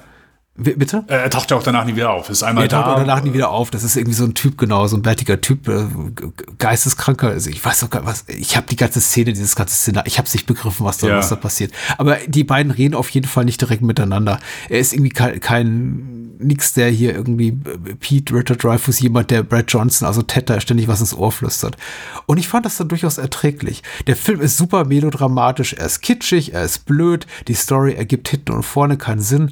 Es ist wirklich so eine klassische old-fashioned Hollywood-Romanze. Äh, ich kann mir das wunderbar vorstellen mit dem Spencer Tracy in der Hauptrolle. Einfach klassisches Hollywood-Kommerzkino auch, ähm, ohne großen Aufwand gefilmt, wobei eben diese Flugszenen auch ganz toll sind. Die, glaube ich, sehen besser aus als die in, in Indiana Jones 3, wobei man hier eben auch sagen muss, hier hat man so einen gewissen Realitätsanspruch und den hat man eben in in Indiana Jones 3 nicht, also Anspruch an die Wahrhaftigkeit des Gezeigten. Mhm. Ich fand es ehrlich gesagt alles in allem echt ganz charmant. Der, der Film kriegt für mich die Kurve und auch wenn mich jetzt hier Brad Johnson langweilt und mich das Schicksal von Richard Dreyfuss nicht sonderlich kümmert, allein durch den Charme von John Goodman und Holly Hunter, weil die beiden so niedlich sind miteinander und ich mir eigentlich insgesamt wünsche, dass die beiden zueinander finden, hat der Film für mich echt gut funktioniert. Und das trotzdem echt die Gags echt schal und ausgelutscht sind auch teilweise. Zum Beispiel, wenn er sich da hier Holly, äh, John Goodman zum wiederholt mal Schmieröl ins Gesicht schmiert. Ja, und, oh, oh nee, linke Seite, ja, ja, ja, ja, oh, ja, ja. Wirkt sehr ein, ja, genau, ein Gag aus dem, also wirklich aus, aus der also hinter allerletzten. Eine längst vergangenen Zeit. Mottenkiste, ja. Aber trotzdem, nee. es, es, es er ist altmodisch, aber ich finde im besten hm. Sinne altmodisch. Also in manchen Momenten funktioniert der für mich auch, aber äh, unterm Strich, nee, bin ich da ja. wirklich nicht so positiv gestellt wie du. Dafür fand ich ihn einfach zu lahm, zu melodramatisch. Da, da ist dann so der Film, wo das, was man, okay, hey, Spielberg, äh, manchmal, wenn mit ihm so die gefühlsmäßigen Zügel durchgehen, das habe ich dann hier in diesem Film gehabt, weil das war für mich dann eine Spur zu dick aufgetragen. Ähm, Konzept war für mich dann, ja, okay, ganz süß, ganz nett, aber hat für mich als Film einfach nicht, mhm. nicht funktioniert. Und ja, das ist so ein bisschen schade. Gibt gute Momente. Also der, der, gerade so die, ich sag mal, bis zu dem Zeitpunkt, wo Pete stirbt und selbst mhm. dann, wenn er das erste Mal auf der Basis auftaucht, fand ich den auch so ganz nett. Und auch, also gerade der Moment, wo er stirbt, der ist super. Also erstmal so die Rettungsaktion, wo er John Goodman rettet, äh, ja. sehr geil. Aber auch dann einfach der Moment, er guckt rüber, siehst du die kleine Flamme bei, bei seinem linken Flügel und er guckt mhm. rüber und dann so dieses, ich kann es nicht nachmachen, so dieses, dieser kurze Lacher, den mhm. er rausbringt und dann das Flugzeug explodiert. Top-Moment, mit Sicherheit. Also absolutes Highlight in dem, in der Sekunde oder bis zu dem Zeitpunkt. Aber für mich verliert der Film dann echt so ein bisschen an Fahrt. Und es ist ja auch, es ist ja auch ein generell ein, wenn du den Film, du hast eben gesagt, okay, wenn du die, die Story ist ja schnell erklärt, wenn du es jemandem erzählst, aber wenn du irgendjemanden, der diesen Film nicht kennt, mhm. erzählst, worum es geht. Hier, da ist jemand, der, die beiden sind verliebt, einer stirbt und dann kommt er zurück auf die Erde und muss aber mit ansehen, wie seine geliebte Frau plötzlich mit jemand anderem irgendwie anbahnt und man selbst muss dann irgendwie versuchen, dass das was geht. Natürlich, wie herzzerreißend das ist und so. Es ist ja ein Film übers ich muss gehen lassen. Richard Dreyfuss sagt das ja gegen Ende auch wortwörtlich. Ich lasse ich irgendwas ist das sagt so ein dich Hollywood-Konstrukt. Ja, so gibt's ich lass dich, lass dich aus meinem Herzen raus. Ja. Aber einfach so das Konzept ist natürlich, äh, du hörst das und denkst, oh, es ist mit Sicherheit ein sehr bewegender Film. Und für mich war dieser Film nie hm. bewegend. Und ich bin hm. normal so ein kleiner Sacker für, für sowas. Also normal bin ich so easily empfänglich für sowas. Sorry ich finde mich auch. Und mich hat der Film eben trotzdem gekriegt. Ich glaube, was ich tatsächlich überwinden musste, ist ähm, mein das Gefühl des Abgestoßenseins. Sage ich auch. Es war wirklich so. Ich bin nicht an die, an die, Figuren. Ich fühlte mich von den Figuren abgestoßen. Ich fand das okay. zu Beginn zu artifiziell. Es war für mich zu kitschig. Es war auch diese so eine Jungsfantasie von dem, wie man eben Brände bekämpft. Äh, da sind äh, John Goodman und und äh, Richard Dreyfuss, zwei Menschen, die wirklich nicht aussehen, als seien sie beide irgendwie fit genug, um den Job zu machen, den sie da eben machen. Und die kommen dann eben beide da an in ihren Pilotenjacken mit ihren, mit ihren äh, Ray-Ban-Sonnenbrillen. Und es wirkt alles eben so, wie das, so, so wie ich mir irgendwie die, die, die, die Fantasievorstellung meines Dads oder äh, eines kleinen Jungen, Jungen darüber, wie der Feuerwehrberuf eben aussieht. Mhm. Und dann ist halt diese Party mit den ganzen rußverschmierten Leuten da und es ist alles so eine, so eine, so eine zwar sehr, wuh, von männlichem Machismo geschwängerte Atmosphäre, aber es ist alles so betont unbedrohlich. Da ist die einzige oder fast einzige sichtbare Frau in diesem Kreis aus hartgesottenen Männern, die Tag ein, Tag aus Feuer bekämpfen. Holly Hunter, die eben quasi ab diese Flugüberwachung macht. Und trotzdem äh, entsteht da für mich kein, ist da kein bedrohliches Gefühl. Und das überhaupt erstmal äh, zu überwinden, diese Suspension of Disbelief für mich, dass irgendwie, das so, das alles hier so eine, harmlose Jungsfantasie oder Jungs ist, klingt auch was schon wieder diskriminierend, kann auch eine Mädelsfantasie sein, also eine Kinderfantasie ist diese Welt, die wir hier sehen. Eine aus dem auch klassischen Hollywood-Kino entsprungen. Da musste ich erstmal drüber hinwegkommen, weil ich dachte, das ist so unauthentisch, fühlt sich das an und Richard Dreyfuss auch als Feuerwehrpilot so un, für mich auch fehlbesetzt zu Beginn, dass ich dachte, nee, mhm. das kann nicht funktionieren. Und dann, ich wusste ja, worauf es hinausläuft, verabschiedet er sich eben von Holly Hunter da mit diesem I love you und schreit ihn nach I love you, nachdem sie sich da irgendwie aus, aus, ausgeredet haben in der Nacht davor, dass er seinen Job ausgeben, aufgeben solle, weil sie Angst um sein Leben habe und er hat ihr dieses rosa Kleid geschenkt bei dieser Feuerwehrparty und das war alles ganz kitschig und da war ich noch so, uh, uh, nee, oh, nee, ich, ich glaub dir nicht. Aber als er dieses I love you nachschreit und das äh, Gedröhne der Flug Flugzeugmotoren, übertönt das alles und sie hört eben nicht seine letzten Worte, in denen er quasi offen seine Liebe bekundet. Auch eher, eher so normalerweise der, der, der Typ Mann, der eben mit seinen Gefühlen sehr sparsam umgeht und gut haushaltet und eher so der, der Berufszyniker. Und sie hört das nicht. Da dachte ich, oh, also da dachte ich gar nichts, habe ich gefühlt, oh, der Film hat mich. Und da habe ich mich selber so ein bisschen vor mir erschrocken, weil ich einfach merkte, okay, so leicht kriegst du mich, einfach mit so einem Moment, diesen Moment, in dem eben Holly Hunter nicht hört, diese Liebesbekundung ihres, ihres Freundes, die sie sich wahrscheinlich auch gewünscht hat all die Zeit. Ab da hatte der Film mich. Und dann beging er immer wieder so, ging er in, in, in eine Richtung, wo er Gefahr lief, mich zu verlieren. Vor allem eben Brad Johnson eine prominentere Rolle einnimmt in der Handlung. Aber Richard Dreyfuss ist so, es ist, ist charmant in dem Film. Mhm. Und ähm, Holly Hunter und äh, John Goodman eben solche Sympathieträger, dass ich dann eben doch dabei blieb. Die Liebesgeschichte, ganz ehrlich, ob die mit Brad Johnson am Ende da zusammenkommt, Holly Hunter ist mir sowas von egal. Der Film macht viele Fehltritte der Hinsicht, kalkuliert sich auch im Ton. Mark Heldenberger gerät schon zwischenzeitlich rein als Love Interest hier für, also die aus CSI. CSI Poughkeepsie, genau. genau, für, für Ted auch auch komplett verschenkt, die Rolle. Ja. Diese komische Angewohnheit hier von Al, also John Goodman, alle immer Kid äh, zu nennen, die äh, Menschen, die irgendwie ein, zwei Jahre jünger sind als er, fand ich auch so. Also da, dann bitte, warum besetzt man die Rolle dann mit dem, was ich, John Goodman war doch keine 40 zu dem damaligen Zeitpunkt und, und redet einfach mit allen, als sei irgendwie der alte Fuddy. Das fand ich auch so ein bisschen merkwürdig, aber der Film hat auf äh, Drehbuchseite so viele Fehler oder wirkt so gnadenlos unzeitgemäß schon von 1989, geschweige denn 2023, dass ich ihn eigentlich nicht mögen sollte. Und trotzdem ist er eben so, er ist nicht mal klassisch, er ist klassizistisch so in seiner Bauart, dass ich ihn schon wieder sympathisch finde. Also ich mochte den. Und okay, ich bin überrascht. Es tut mir total leid, das ja, irgendwie zugeben auch. zu müssen. Nein, ich kann nicht wirklich sagen, warum. Weil der ist, ich verstehe, ich habe ja die Kritiken, ich habe ja so ein paar alte Reviews mal rausgesucht aus dem, zum Zeitpunkt des Erscheinens. Und mhm. all das, was sie dem Film zum Vorwurf machen, kann ich komplett verstehen. Aber ich bin vielleicht einfach so ein alter, ich bin vielleicht so ein, so ein gefühlsduseliger Typ, das irgendwie hat mich das gepackt. Ja, freut mich. Das hätte ich, hätte ich, hätte ich nicht gedacht. Nee, also wenn ich sage, eine Szene, die mir hängen geblieben ist, wo ich sage, da, da der Film für mich kurz funktioniert, äh, wirklich mhm. nur kurz, das ist da, wo die beiden, also Holly Hunter und ähm, ich wollte gerade Bradley Cooper sagen, äh, Brad Johnson sich das erste Mal küssen und Richard Dreyfuss das so gefühlt aushalten muss. Und dann so zum ersten Mal und halt so voll Verzweiflung, nee, ich will das nicht sehen, ich will das nicht sehen. Und dann, wo er dann hofft, dass hier, oh, okay, dann, dass der Song, äh, der nächste Song Stimmt, kommt, ja. die sie ihn dann an, an ihn erinnert. Ähm, ja, da hat er für mich dann auch mal funktioniert. Aber ansonsten die ersten 30 Minuten gerne. Äh, okay. 40 Minuten sind es vielleicht sogar. Danach für mich, nee. Ist, für mich fühlt sich zu sehr als so die, die typische Spielberg-Stütze an. Hey, es ist, ich hau hier alles in die, in die, in die Emotionalität rein, dieses, den hm. melodramischen, sagt man das, melodramischen Aspekt? Nee, melodramatischen. War ein langer Tag, Kinder. Für uns beide. Und das, das ist so dann, wo ich keinen Zugang mehr zu, zu dem Film finde.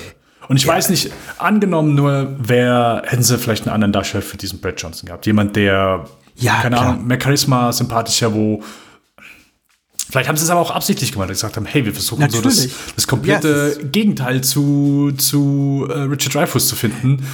Wo das ist kalkuliert, das kann ich dir hundertprozentig sagen. Ich glaube, das ist auch keine große Kaffeesatzleserei. Ich glaube, die wollten einfach, dass Richard Dreyfuss glänzt. Und natürlich setzen sie einfach die größte Schnarchnase als quasi Romantic Rival ihm, ihm gegenüber. Ein Mann, der zwar äh, nach konventionellen Maßstäben attraktiver und jünger ist als er, der aber super öde ist.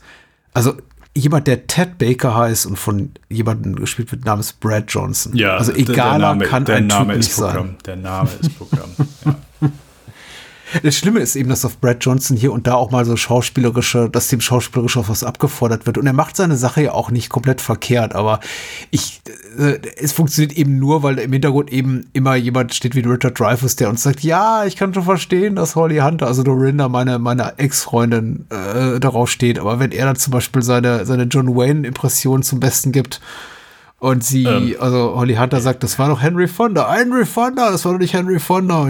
Denke ich mir, oh, Kom komplett, also keine Chemie zwischen den beiden, komplett. Nee, sympathiefrei und ja, da. man soll ihn aber, glaube ich, auch nicht mögen. Das ist ja der Punkt. Man soll Ich aus glaube, dem Gefühl nein. rausgehen und sagen, Ich- sie hat die zweite Wahl abbekommen. Die Second Banana und die äh, Premium Banana, die ist im Jenseits. Richard Dreyfuss. Nee, ich, ich, ich glaube, so einfach kann man sich nicht. Ich glaube schon, dass man, klar, natürlich steht im Vordergrund, also gegen Ende, dass Richard Dreyfuss loslassen muss und sagen muss, hey, okay, ich akzeptiere das jetzt, aber ich glaube nicht, dass man denken muss, ah, okay, äh, Happy End, weil er jetzt sie endlich gehen konnte. Nee, man soll auch zumindest ein bisschen happy sein, dass sie jetzt einmal, ah, vielleicht soll man mehr happy für, für sie sein, dass sie jetzt äh, äh, quasi die, diese akzeptiert hat, okay, ich akzeptiere, äh, er ist tot und kann mich auf ein Leben mit dem Marlboro-Mann einlassen, der vielleicht in zwei Jahren an Lungenkrebs Der, Stirbt. der Film teasert das ja auch zu Beginn an. Sie führen ja quasi dieses Gespräch da aber, aber Vorabend von äh, Pete's Tod äh, über die Gefahren seines Jobs und er sagt ja auch, sie sagt ja auch, ne, wenn du eines Tages nicht mehr da bist, dann werde ich mich irgendwie in einen neuen Mann verlieben und er wird irgendwie größer und jünger und attraktiver sein als du und es kommt dann eben genau so, aber ich glaube schon, dass wir, ich, du hast recht, ich glaube, glaub, ich bin zu hart oder vielleicht auch ein bisschen zu ähm, sarkastisch. Ich glaube, wir sollen uns schon für Dorinda, also Holly Hunters Figur, freuen, aber eben nicht in einem zu großen Maßstab, sondern immer so auch, denken, ja, im Grunde war, war Pete schon der Richtige. Weil erst natürlich Richard Dreyfuss ist zum Zeitpunkt des Erscheinens des Films ein großer Star und Brad Johnson ist niemand und war auch nach dem Film niemand. Und äh, Dreyfuss, Hunter und Goodman sind auf dem Kinoplakat und nicht Brad Johnson. Und ich glaube, das ist schon ganz, er ist schon ganz bewusst so gecastet. Bezeichnet. Also, ja. Ja. Und, und hätte man aus ihm einen großen Star machen wollen, hätte Spielberg und, und seine Emblem-Leute und wer auch immer gesagt, du, hier, Brad Johnson, der ist das nächste große Ding, hätte man ihm andere Szenen gegeben und man hätte ihn aufs Kinoplakat gepackt. Ich glaube, der Film war abgedreht und spätestens da wusste man, ah, ah, das ist, das, nee, also. Ja, das ist ein guter Punkt, ja, genau, weil storytechnisch sollte man eher ihn als dritte Person aufs Plakat packen als John Goodman. Ja, natürlich. Ja. Um hier auch nochmal hier zum Abschluss ein bisschen Meta zu werden, äh, über den filmischen Text hinaus habe ich mir ehrlich gesagt auch die Frage gestellt, und ich glaube, es ist, glaube ich, auch eine blöde Frage, aber vielleicht auch nicht, warum hat Spielberg diesen Film gedreht? Ich meine, klar, du liest die Interviews aus der Zeit und das Stoff hat ihn interessiert und überhaupt schwebt ihm diese Idee schon lange, äh, ging ihm ewig durch den Kopf. Und trotzdem in einem Jahr, also in einem Jahr, in dem er eben riesig schon gepunktet hat mit Indiana Jones 3, Okay, nochmal. Wir ziehen mal die Parallele zum Jahr 1993. Darüber reden wir nächstes Jahr. Ja, ein, ein, ein Jahr, in dem er zwei der größten Hits seiner Karriere ähm, auf die Leinwand gebracht hat, nämlich Jurassic Park und ein Und gutes Hook. halbes Jahr später, und Hook natürlich, und ein gutes halbes Jahr später Schindlers Liste. So zwei maßgebliche Filme für Steven Spielbergs Karriere. Ja. Ich glaube, so äh, be- beide Filme geh- gehören zu den wichtigsten seiner gesamten Laufbahn. Und ähm, ich verstehe aber hier auch, da verstehe ich aber auch warum. Wohingegen ich hier nicht sehe, also weder einen wirtschaftlichen noch persönlichen Anreiz, sowas wie Always zu machen. Wie gesagt, ich mag den Film, aber ich gucke da so drauf und denke mir, hm, also wenn ich jetzt gerade so mit ernsten Stoffen auf die Nase geflogen wäre, also nicht mit die Farbe lila, weil der war immer noch profitabel, aber Empire of the Sun war jetzt rein wirtschaftlich kein, kein großer Erfolg und kritikerseitig lief so okay. Und ich habe gerade diesen riesen Hit gehabt mit Indiana Jones. Was veranlasst mich dazu, Always zu machen? Ein Film, der nach meinem Dafürhalten kein Meisterregisseur braucht. Ist das ignorant, naiv, hochnäsig, wenn ich so da drauf gucke? Ich Also- gucke mir den Film an und denke mir, wo ist der Spielberg? Das ist ein guter Film. Aber ist es, warum muss, ist das, muss das ein Spielberg-Film sein? Ja, ich glaube schon. Ich glaube schon, dass allein, das meine ich halt eben so. Wenn du die Kurzgeschichte dieses Films jemandem erzählst, kann ich zu 100% nachvollziehen, warum Spielberg interessiert dann hat. So dieser absolut High-Concept-Film. Hey, guck mal hier, was für eine geile dramatische ist jemand, der bekämpft Feuer äh, im Flugzeug. Wir haben die Möglichkeit, hier ein paar dramatische Action-Szenen zu bekommen. Dann bringen wir eine Menge Humor rein, äh, weil plötzlich ist er ein Engel. Alle können ihn nicht sehen, aber er hat es die Möglichkeit, die Leute zu beeinflussen, indem er ihnen ins Ohr flüstert. Und gleichzeitig haben wir die herzzerreißende Geschichte, dass er seiner Frau jetzt, die seinen Tod nicht akzeptiert hat, wieder helfen muss, durch das Jenseits hm. seinen Tod zu akzeptieren und weiterzugehen und vielleicht sogar mit jemandem zusammenkommen. Zu 100 Prozent. Spielberg hat das gelesen und er war am Sabbern, als er nur nach, am dritten Satz war. 100 Pro. Das ist, also kann ich zu 100 Prozent ja, nachvollziehen, dass okay. Spielberg hier gedacht hat, ja geil, da mache ich was draus. Dann hat irgendjemand gesagt, ja, hier, du hast mit Richard Dreyfuss hast du zwei Meisterwerke gemacht. Always wird das dritte Meisterwerk. Junge, der war, bevor die hier das erste Flugzeug abgehoben hat, war Spielberg am Fliegen, nämlich vor Träumerei, dass das hier geil wird. Kann ich zu 100% nachvollziehen. Ich finde das gut, ja. Ich finde deine Fürsprache auch ganz wichtig und richtig, weil ich auch glaube, dass man natürlich auch rückblickend auf viele große Erfolge, vor allem eben auf sowas wie E.T., auch gut und gerne zurückblicken kann mit dem Gedanken, ja, wenn das jetzt ein Riesenflop gewesen wäre, hätten alle gesagt, natürlich, was machst du aus so einem blöden Film mit irgendwie äh, Jungdarstellern, die keiner kennt und einem hässlichen Außerirdischen. Also deswegen, und du hast ja vollkommen recht, äh, Spielberg ist ein großer Melancholiker. Und dann hat er natürlich auch noch die Szene gelesen, gesehen im Drehbuch, in dem der eben hier dieser, dieser Engel von Audrey Hepburn gespielt, da Richard Dreyfuss auf einer Waldlichtung die Haare schneidet und hat gesagt, das, das, das, das muss ein Film von mir. Ja, nein, kann ich, also sehe ich. Ja, du hast recht, ganz ohne Flachs. Super guter Punkt. Du hast absolut recht. Also ich sehe es zumindest mehr als bei äh, Reich der Sonne. Nee, also äh, ich habe, ich weiß nicht, hast du mal Everwood gesehen? Nein. Diese Serie mit, wo Chris Pratt mit berühmt geworden ist. Ich habe die auch nie gesehen, aber aus irgendeinem Grund, äh, ich habe die nie gesehen. Also ich, ich, ich weiß nicht, ob die in Montana spielt, aber ich muss immer vorher musste ich immer, habe ich die irgendwie immer in Verbindung gebracht, ob die irgendwie in der, in der gleichen Gegend spielen. Ich verpasse, glaube ich, vieles, weil ich fast alles meide, in dem Chris Pratt jemals mitgewirkt hat. Oh, okay. Aufgrund einer, einer größeren Ablehnung seiner Person gegenüber. Und deswegen, glaube ich, geht mir einiges wirklich an gutem Comedy-Material auch durch die Lappen. Ähm, was war eine Idee, dass das große. Parks and Recreation. Äh, also ja. erst Everwood mit hier. Parks and Recreation, ja. Treat Williams, Rip, und äh, danach dann Parks and Recreation, genau. Ah, also du hast okay. Parks nie gesehen. Nee, geht mir alles durch die Lappen, weil ich Chris okay. Pratt nicht mag. Okay. Pratt, Pratt, Pratt. Sehr schade. Ich glaube, so war mal sein Twitter-Handle, aber Twitter ist ja eh schon tot und heißt jetzt X und ich weiß nicht. Wenn wir jetzt, äh, wenn, wenn das hier veröffentlicht wird, ist wahrscheinlich eher schon alles. Es ist, ist, ist Twitter y. tot, es ist X tot, ist Elon Musk tot, ist äh, Chris Pratt explodiert, wer weiß. Genauso wie das Flugzeug von Pete Ach, jetzt wollte ich ja. gerade Mitchell sagen, aber das ist auch wieder ein anderer Film. Äh, ja, okay, wir sind geteilt. Das ist auch gut, immer ein bisschen hier äh, Meinungsdivergenzen. Das ist ja auch äh, mal ganz äh, gut zu hören, glaube ich, innerhalb dieses Formats, weil wir uns viel zu oft viel zu einig sind. Mhm. Und, ähm, wir, wir, warten einfach mal ab, wie es nächstes Mal äh, weitergeht. Ich glaube, da ist mindestens ein Film dabei, über den man auch äh, durchaus geteilter Meinung sein kann, möchte ich jetzt mal behaupten. Und ich bin auch tatsächlich persönlich sehr, sehr gespannt darauf, wie du und ich darauf reagieren werden. Mhm. Wollen ja, wir Witz darüber machen, welcher Film das ist? Nee, wird das wohl sein, wird das wohl sein. Welcher Film wird das wohl sein? Ähm, bevor wir zur Vorschau kommen für nächstes Mal, wo, wo kann man dich denn sonst noch so hören, lieber Dennis? Mich kann man im Lichtspielcast hören, gerne einmal reinschalten, äh, überall da, wo es Podcasts gibt. Wir besprechen aktuelle Filme und Serien und äh, ja, haben dabei eine Menge Spaß. Best, beste Werbung für einen Podcast. Wir haben dabei eine Menge Spaß. Ich finde das gut, klar. Ja, das überträgt sich natürlich auch. Ungleich zu Filmproduktion, wo man sagt, wenn die Menschen am Set sehr viel Spaß gehabt haben, ist es meistens ein mieser Film. Es ist ja bei Podcasts in der Regel so, dass wenn die Menschen, die das machen, auch Spaß dran haben, man das hört unmittelbar. Also insofern, ihr habt eine Menge Spaß, finde ich gut. Bei Bahnhofskino haben wir auch eine Menge Spaß. Hört gerne auch da rein. Ansonsten Lichtspielcast und äh, was auch immer ihr sonst noch so hören wollt. Und das nächste Mal sprechen wir über, ähm, leg mal los, was ist der erste Film, über den wir das nächste Mal sprechen? Äh, der erste ist äh, das Dustin Hoffman, Hoffmann Meisterwerk Hook.